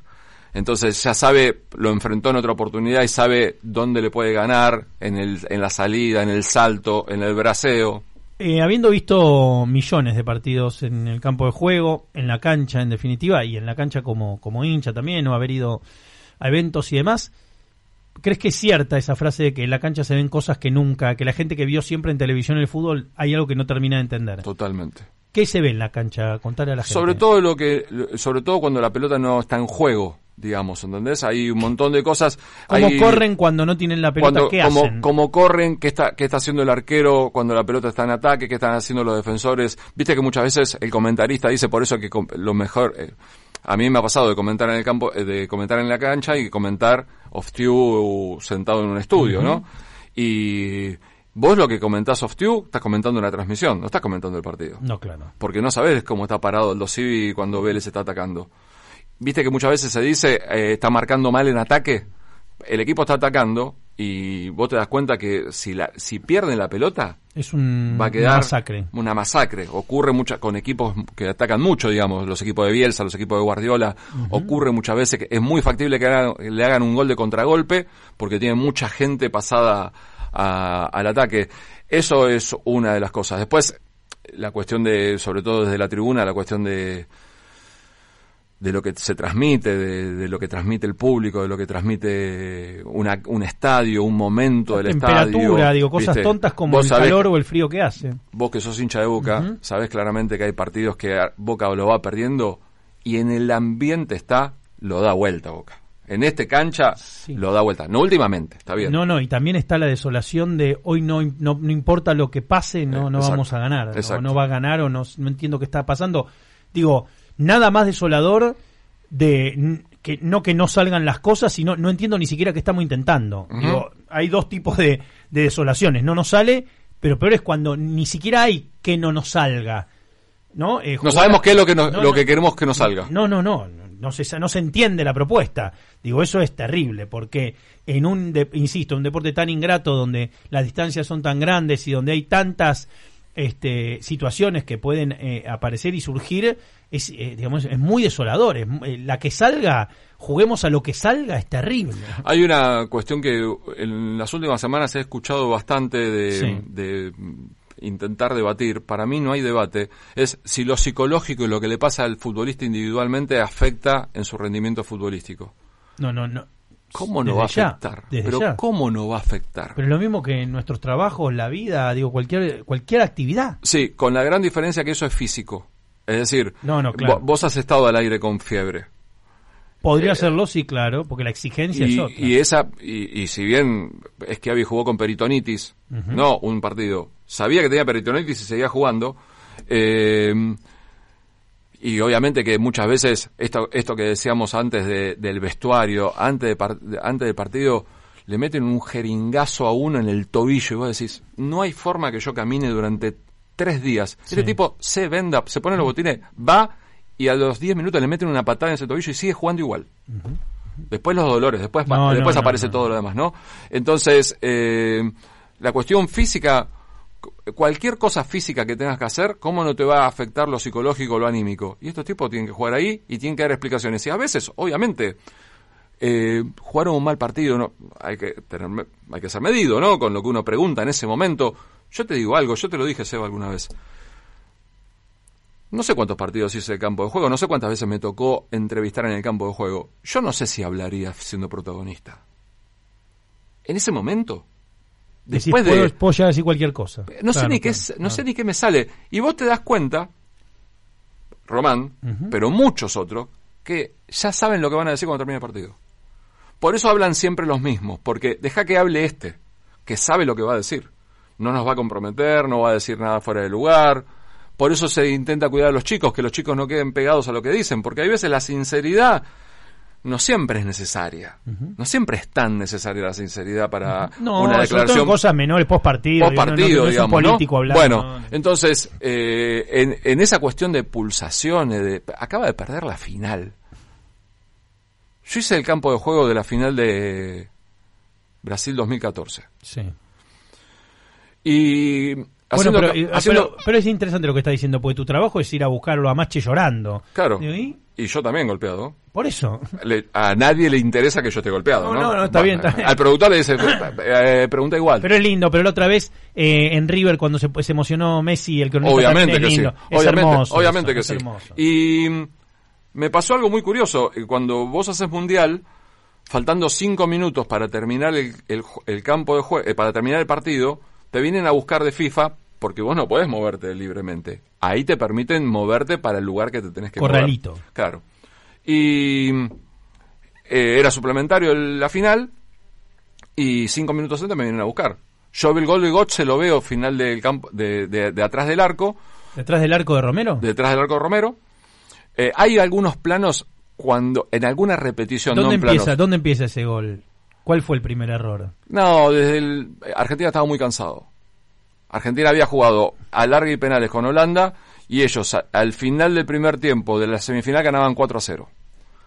Entonces, Una, eh, una, una sucesión de eventos desafortunados. Gago minora un poquito el tranco, piensa que. Mache y Otamendi, no me acuerdo si era, eh, van a, y justo le ganan la espalda. o- Mache me dice, en la nota me dice, Una "No, vez. nos vaciamos. Es señal de que ya no había más energía para dar. Rocky. Total, o sea, en el, en el total. último round de Rocky. No, no, no hay- Argentina jugó mejor que Alemania. Generó más situaciones. claro. Y la primera que tiene en el segundo tiempo, en la primera, no, en la primera no, en la tercera que, en la segunda que tiene en el segundo tiempo, Leo, mi camarógrafo, queda camaró- camarógrafo y periodista nada más, ni productora. Estamos los dos solos ahí nada más. Cuando Leo patea, se va cruzado al lado del palo de Neuer, le digo a Leo, a mi camarógrafo, patea Messi, ¿no? Sí. Y le digo a Leo, mi camarógrafo, no entra más hoy. Hoy no entra más No, porque Argentina se había perdido tres o cuatro goles ya muy muy claros, situaciones muy claras, en una final lo pagas. Un amigo delantero de fútbol profesional me dijo, Higuaín se tiene que quedar a vivir cuando choca contra el Ah. arquero. Le gana, se tiene que quedar a vivir porque le regala al árbitro unos segundos para dudar, tarjeta o para que la próxima te la col. Me dice, no se puede levantar y pedir la tarjeta. Cuando Tienen me- que pelear los compañeros. Cuando me... eh, esto es lo que te iba a decir. Hay algunas repeticiones de la jugada de... eh, no de la jugada. Del penal de Neuer a Higuaín, no tengo, no tengo No, duda no, no, ni nada por el estilo. en la jeta. Que hay algunos planos que se me ve donde estoy parado yo. Después, en la transmisión, obviamente yo sé quién soy, pero no, no es que quedó claro No, no, no, dónde no, estoy parado. Pero Sí, sí. Cuando termina el partido, faltando cinco minutos, tres minutos, me vienen a buscar, me llevan para... Sí. eh, para pararme entre los dos bancos de suplentes, termina el partido. Argentina pierde la final. Sí. Eh, primero hablo con Mascherano. No, primero Sabela. Primero Sabela, hago la nota. Sabela entero. O sea, eh, yo Eh, golpeado, recuerdo- había hablado con él todos los partidos y estaba golpeado. Eh, Estaba sí, golpeado. Sí, pero igual lo, lo veo abrazando jugadores. Digo, Sí, inmediatamente sí. tuvo reacción. Sí, pero, golpeado, ¿Y para lo no? que él, para ¿Cómo lo que él. Y eh, yo estaba tan ido, tan groggy estaba, porque es la- realmente era el sentimiento, la sensación que tenía, que le hago la nota a Mascherano y termina la nota. Punto. Eh, en la semana, un amigo me manda una foto de la revista Caras, una, una, una foto grande, en donde se ve eh, los alemanes festejando, el semicírculo de fotógrafos, 300 fotógrafos rodeando el festejo de los alemanes, y detrás de la línea de fotógrafos está el acrílico con los sponsors, Masche y yo haciéndole la nota. Yo nunca vi lo que ocurría detrás de Mascherano. Y estaba en mi, en mi línea, en mi línea visual. Sí, claro. Nunca lo vi. Yo escuchaba a Mascherano, Y, la cabeza ida y el resto no lo registraba absolutamente en nada. Decime si anímicamente, psicológicamente, estos tipos no les va a afectar lo que ocurre. Sí, sí. Son, en algunos casos son de acero en todo sentido, mental, eh, emocional, físicamente ni hablar. Eh, es como me dijo hace poco eh, Pato Albacete, el ex Puma, que es ser deportista de élite no es sano, no es sano. Nosotros entrenamos para estar sanos, Sí, para sí, sentirnos claro, bien, para sentirnos mejor. poquito, sí. Lo de ellos no es sano. Ellos llevan el, el, el- el cuerpo al máximo. Y ni hablar la, la presión psicológica, ¿no? Eh, vos, lo, vos lo vivís como hincha y, y vos sos pensante como hincha. Y así todo te cuesta.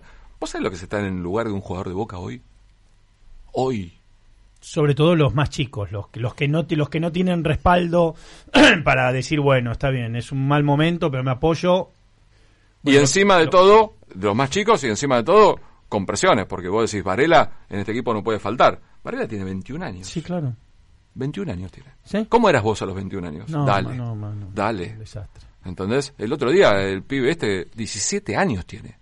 17 años, ¿vos entendés? 17 años.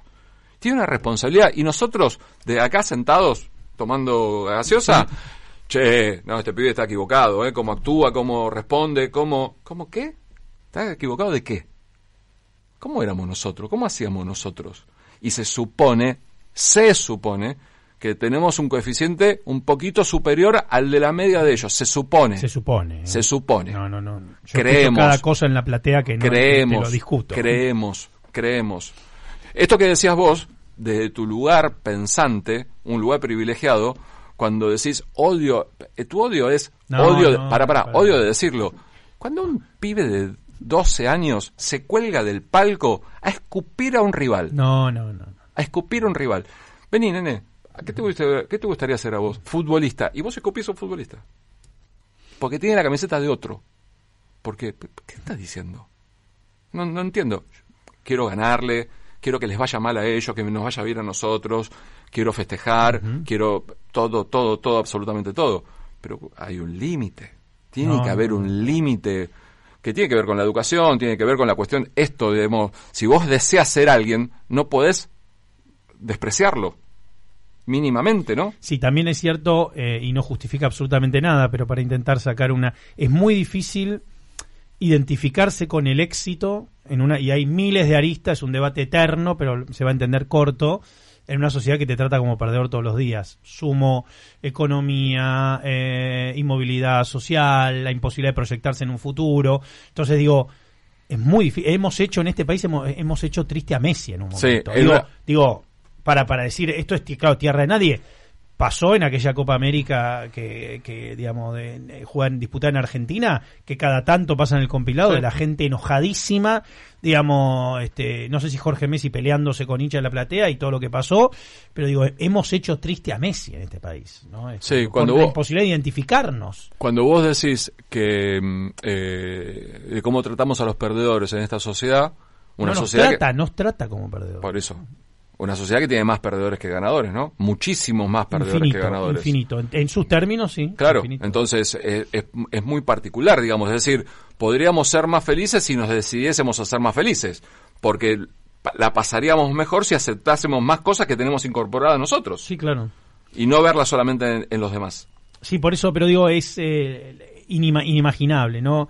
Eh, por un lugar, un, eh, un, un trabajo soñado, el, a ver, no solo el fútbol, todo lo que está alrededor del fútbol, que empezamos diciendo cómo está contaminado con tantas cosas, ¿no? Sí. Cómo son variables las conspiraciones, la política, el fútbol como espacio político, eh, el, el- el escenario mentiroso entre sociedades sin fines de lucro y privatizaciones, eh, digamos, tras la sombra, digo, a nadie le conviene más que son a los que tratan como privados a las instituciones, pero por otra parte, no, esto es un club, viva la vida. La otra vez veía el documental del Real Madrid, no sé si tuviste oportunidad de verlo, me lo recomendó el cinéfilo, y en los primeros cinco minutos veo cómo hablan los exjugadores y los dirigentes y digo, no, no, hermano, no, no, esto es, esto parece en científico la NASA.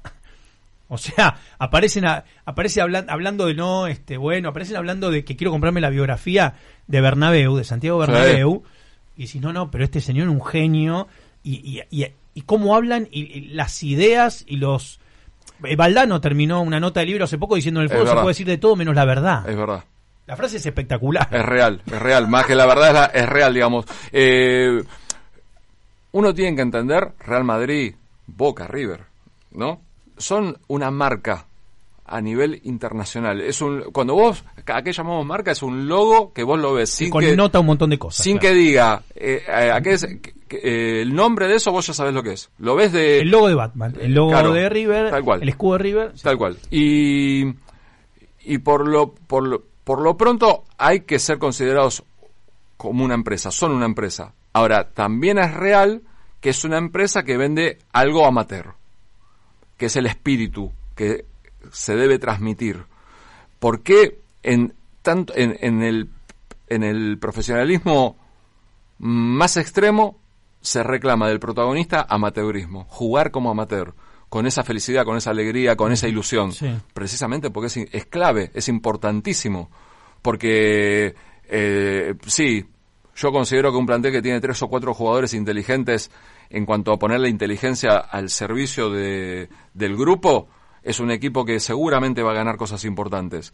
Ahora, también necesitas Canigia, que vos le preguntabas el día anterior, ¿contra quién jugamos mañana? No sé, tengo no ni idea. No tengo ni idea. No tengo ni idea. Y vos vas a dudar de lo que Canigia era futbolísticamente. Así hay un montón de futbolistas. Hay un montón de futbolistas. Ahora se le echa la, la responsabilidad a la PlayStation, que, al teléfono, que están demasiado distraídos, que yo. No, es la cuestión de que, primero, que confío en lo que hago. Segundo, eh, mis compañeros van a estar a la altura. Yo hago lo que me va a pedir el entrenador. Digamos. Bueno, eh, me, me, me pasó eh, de la- el día que hicimos la nota de dos solos con Diego, con Maradona, con Gastón Pauls, yo dirigí dos notas ese día. Una fue la de Diego, Ese día. cinco cámaras. Sí, ese día hicimos dos notas. La de Diego y antes la del Kun. Vino el Kun. El Kun tenía la mano, que yo cuando le doy la mano le toqué la herida, tenía roto, venía, el Kun venía de la final de Manchester que hace el gol en el último minuto. eh, contra Cup- eh, QPR. ¿Sí? Y entonces le doy la mano al Kun. Y yo me acuerdo, dije, todo el mundo quiere ser el Kun Agüero en este momento en el mundo, porque es el sueño del pibe.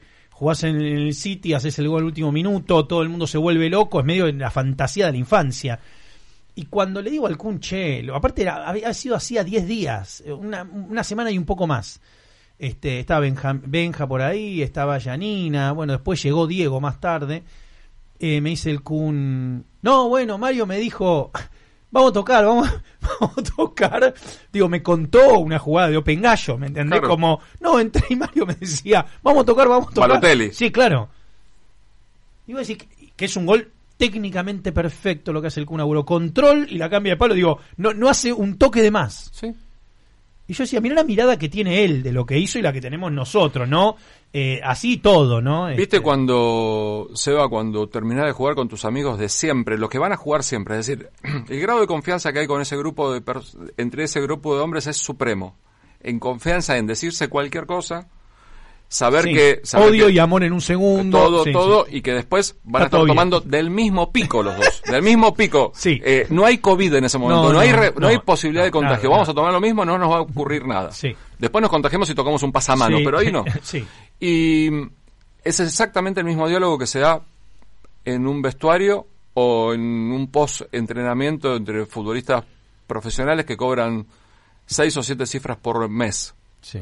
Eh, y que se cuidan y que tienen kinesiólogo, médico, nutricionista, psicólogo, eh, coaching, hacen yoga. Es lo hacen- mismo. es Escuchamos el mismo diálogo el al mismo costado diálogo. de ahí de- Escúchame, Del Pero he, he de- visto esto. ¿Viste? Vos nombraste un par Sí, hoy sí. que los tenés en tu Olimpo personal y yo he escuchado compañeros decirle, qué malo que sos. Sos horrible. Sos horrible. Es increíble, te grité tres veces, no me la diste. Y vos lo ves al otro que ganó todo, Sí, sí, que ganó todo, que Sí. no tiene tiempo de contar lo que tiene en el banco y lo mira como diciendo, no te vi, boludo, perdóname. No Claro, te vi. Se reduce, se vuelve. Es, es eso, es eso, es decir, yo entiendo lo que vos me marca, me querés marcar del Real Madrid, pero lo que te puedo asegurar es que esa cuestión del pico de la botella no se tiene que perder, no se tiene que perder. y que Sergio Ramos es así también. Es así, obviamente que es así, obviamente que es así. Y que, y bueno, que- el momento Diego Diego, que lo mencionabas, es medio así. Es un momento de Open Gallo. Pero Diego claro Diego. que sí. Hay un Es montón de, potrero, hay un mal. montón de situaciones. Cuando vos escuchás a, a Dibu Martínez gritarle a Jerry Mina, mirá que te como, hermano, eh, mirá que Sí. te como, es lo que se grita en el Intercountry el próximo sábado. Un gordo de 120 kilos le grita eso a un pibito de 19 años que va a patear el penal. Sí. ¿Entendés? Entonces, eh, eso no se puede perder y afortunadamente no se pierde. Hay una parte en donde las empresas, las acciones, las redes sociales, eh, el, el marketing, no se llega, no llegan ahí, no llegan. Eso está en una caja de cristal pero blindada. No llegan ahí. Ese, ese amateurismo, el exceso de profesionalismo no llega. ¿Estoy en contra del profesionalismo? No, no estoy en contra. Digo que, que tienen que convivir las dos cosas. Bueno, va a ser el distintivo. Tiene que ser el valor agregado, no puede ser la base. Quizá ahí encontramos un término ¿Viste la- intermedio. No podemos ser solo espíritu. No es solo con la camiseta, no es solo con vamos, huevo, muchachos. No es eso, no es una arenga. obviamente Entonces no. digo, el bife es el profesionalismo, el entrenamiento. Lo que te va a distinguir, o, lo, el, último tramo, y es eso. Ahí lo que tenés para ofertar en el último metro, en los últimos cinco minutos contra Alemania, es eso.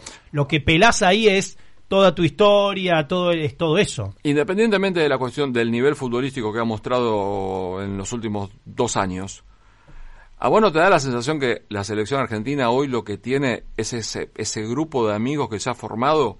Que encima, una de las cosas que siempre se le ha criticado a Messi, por, para criticarle algo... El grupo de amigos. El grupo de amigos. ¿Sabes cuál es el problema que tiene Messi? Se hace amigo de los que juegan bien. Se hace amigo de los que juegan bien.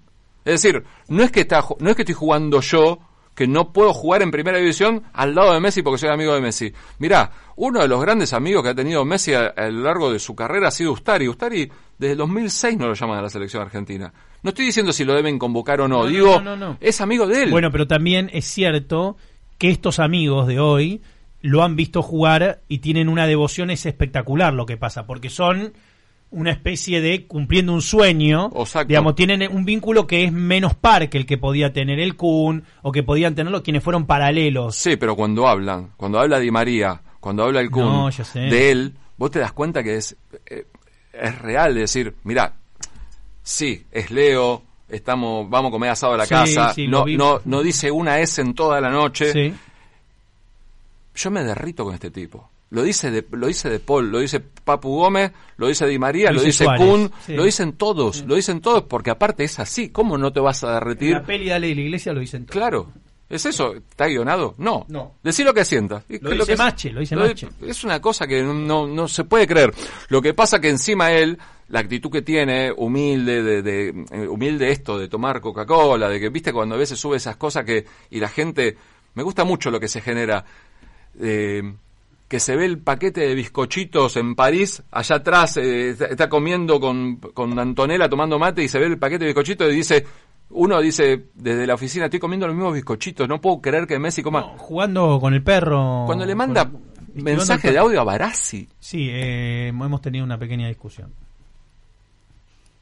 ¿qué? No, no, nada, no, no, no. Yo, yo decía, no, no, no, no, no, no quería quedar como un amargo, pero yo a veces quiero que quede en un Olimpo, no me gusta que se humanicen tanto. Bueno, eso es real, eso hay algo que es real, digamos. lo de- llegué a este estudio, estaba sonando Sandro y una de las mejores cosas que tuvo Sandro fue el muro de la casa de, No de digo que el lío tenga que tener eso.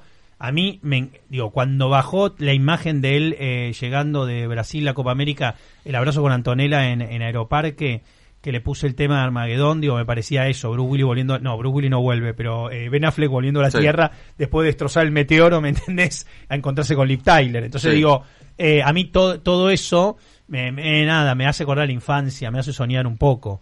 Digo, la humanización de los ídolos, a mí me cuesta conmigo. Si vos me decís que Spielberg está en, la- en la- el cuarto al lado, no lo quiero ir a conocer. Pero cuando un ídolo te manda mm, algo a vos. No, bueno, eso es como que Dios bajó. Ah, Sí, pero no. ah. Pero lo manda como Porque Dios. también, porque también sos privilegiado en eso. Cuando te contesta en redes sociales, cuando te manda un mensaje. Yo tengo la fortuna de. Claro, sí. Ah, entonces, ¿por qué no le permitís al otro que también lo viva? Y no estoy defendiendo, no, No. hablé en mi vida con Barassi, ¿eh? me caes No, bárbaro. tampoco, a mí también. Sí, ¿Me yo cae sí bárbaro? en mi vida y me cae bárbaro. No, no, Sí, sé ni qué perfume sí. usa. Yo sí, y te puedo garantizar que, te, que me cae bárbaro. Sí, sí, no estoy hablando de Barassi, eh, justamente, sino de los Olimpos y eso, ¿viste? Y, digamos, uno a veces quiere la fantasía un poco o no, o no sirve más la realidad. Lo Sí, pregunto- pero mira, en varias oportunidades me, ha- me Maradona, ocurrido. bueno, Maradona era más de lo que te imaginabas. Sí, pero también, o sea, obvio, pero también era la cuestión que, que Diego no, no, y no, no- lo estoy diciendo en la cuestión cotidiana, no en la cuestión de, de lo que se ha transformado, de lo que terminó transformándose, digamos. Eh, Diego de verdad no podía sentarse a comer en un lugar, y vos lo podés hacer. No podía No, entrar a un cine y vos lo podés hacer. No podía ir a un shopping, tampoco necesitamos ir tanto a shopping, pero vos sí lo podés hacer. Entonces, ellos tienen una cuestión de que admiran esa posibilidad que tenés vos, digamos, esa cuestión de, de, de- de cierto anonimato, que ellos lo tienen, claro que sí, pero vos sabés claramente que encima perdí y hasta el martes no puedo salir, mañana no podía buscar a los hijos. Eh, ¿Qué te colegio. parece? mm, Pues estamos terminando el programa, la verdad que fue espectacular. Hoy el programa más hablado de la historia. Lo que he Dije, pero vamos a hacer cortas las notas y hoy creo que hicimos que eh, la flor de Mariano Ginas. Eh, escuchá, ¿qué te parece el chiringuito? Ese tipo de periodismo, ese tipo de show deportivo, ¿qué onda? Qué tema, ¿eh? Bueno, tengo, usted- tengo bueno, un, usted- tengo un gran amigo ahí como Matías Palacios trabajando en el chiringuito. Bueno, Eh, indudablemente que es algo que la gente, si lo consume es porque lo necesita. Yo no me los tomo en serio. no, no, ellos tampoco, ellos tampoco, era así mismo. Ellos saben que están haciendo un show de comedia. ¿Sí? ¿Vos decís que no? Sí. Si el chiste, sí. Vos decís que no. Vos decís que están, que creen que están operando neurocirugía. Yo creo que están. No sé en el chiringuito, acá sí. No, Y justo me dijiste la palabra operación. bueno, pero digo. y justo me dijiste la palabra dije, operación. no, bueno, está bien, pero lo que estoy diciendo es en el chiringuito es comedia pura. Ellos están jodiendo. El chiringui- los chiringuitos Feraldi de acá no me van mucho. Bueno, está bien, pero cree que. Pero acá el chiringuito no se. Se, se hizo un chiringuito que era tribuna caliente, era el chiringuito. Claro, superior Sí, a todo. Lástima a nadie. Superior a todo. Todo eso. Busca el de, busca el de Bilardo, presenta ahí. Eh, Bilardo, Bilardo, pe- peleándose con los de la tribuna. Bueno. pero- gritándose. Es una cosa. No, pero eso no es polémica en superior. el fútbol, Bilardo y la tribuna. ¿Cómo? Eso creo que es polémica en el fútbol, no tribuna caliente. Ah, claro, sí, sí. sí, polémica perdón, en el fútbol antes, Polémica en el fútbol, digamos, perdón. Nimo. Sí, sí, sí, sí, sí, superior, este, superior. Estaba eh, Pichuqui Mendizábal, digo, esa época. Superior. Sí, superior. peleándose Carlos. Juvenal. Sí, sí, sí. eh, Rafael Olivari. Eh, no me gusta mucho. La verdad que no me gusta mucho. Eh, sobre todo porque lo primero que me viene a la mente es lo que dijiste recién, la, la la- el poder prescindir del talento. Me parece que el que grita más, el que dice la barbaridad mayor. claro, lo llevan a Gatti a- para que a- diga que Messi no juega bien. Claro, a ver, a ver dónde puedo viralizar. Tiene una cuestión. Ibai, No, como fenómeno, digo, pero para, para hablar de. lo valoro, lo de- valoro un poco más. Lo bien. valoro un poco más porque hay una cuestión de, de, de cierta, de cierto producto como pro- algo que él, que él provocó, que él generó, que él se hizo ese espacio. No fue un espacio de nadie ni nada por el estilo.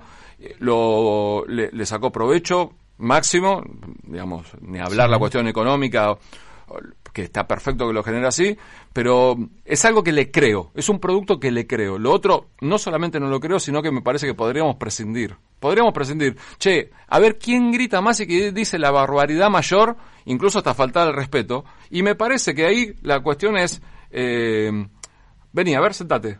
No, no, en dos días no dijiste nada. Deja, Chao, sale, claro, correte, no- no trae otro. Eh, está Seba de Caro y Mario Córdoba para elegir. ¿Cuántos seguidores tienen en No, redes sociales? a ver. no. No, eso no es. Eh, Así no se Mario, elige. Mario, gracias por haber venido. Gracias a vos, Seba. Espero que lo hayas pasado por bien. tu generosidad de siempre. Excesiva para mí, no creo merecerla. sí la mereces y mucho más. Eh, hasta el lunes. Gracias.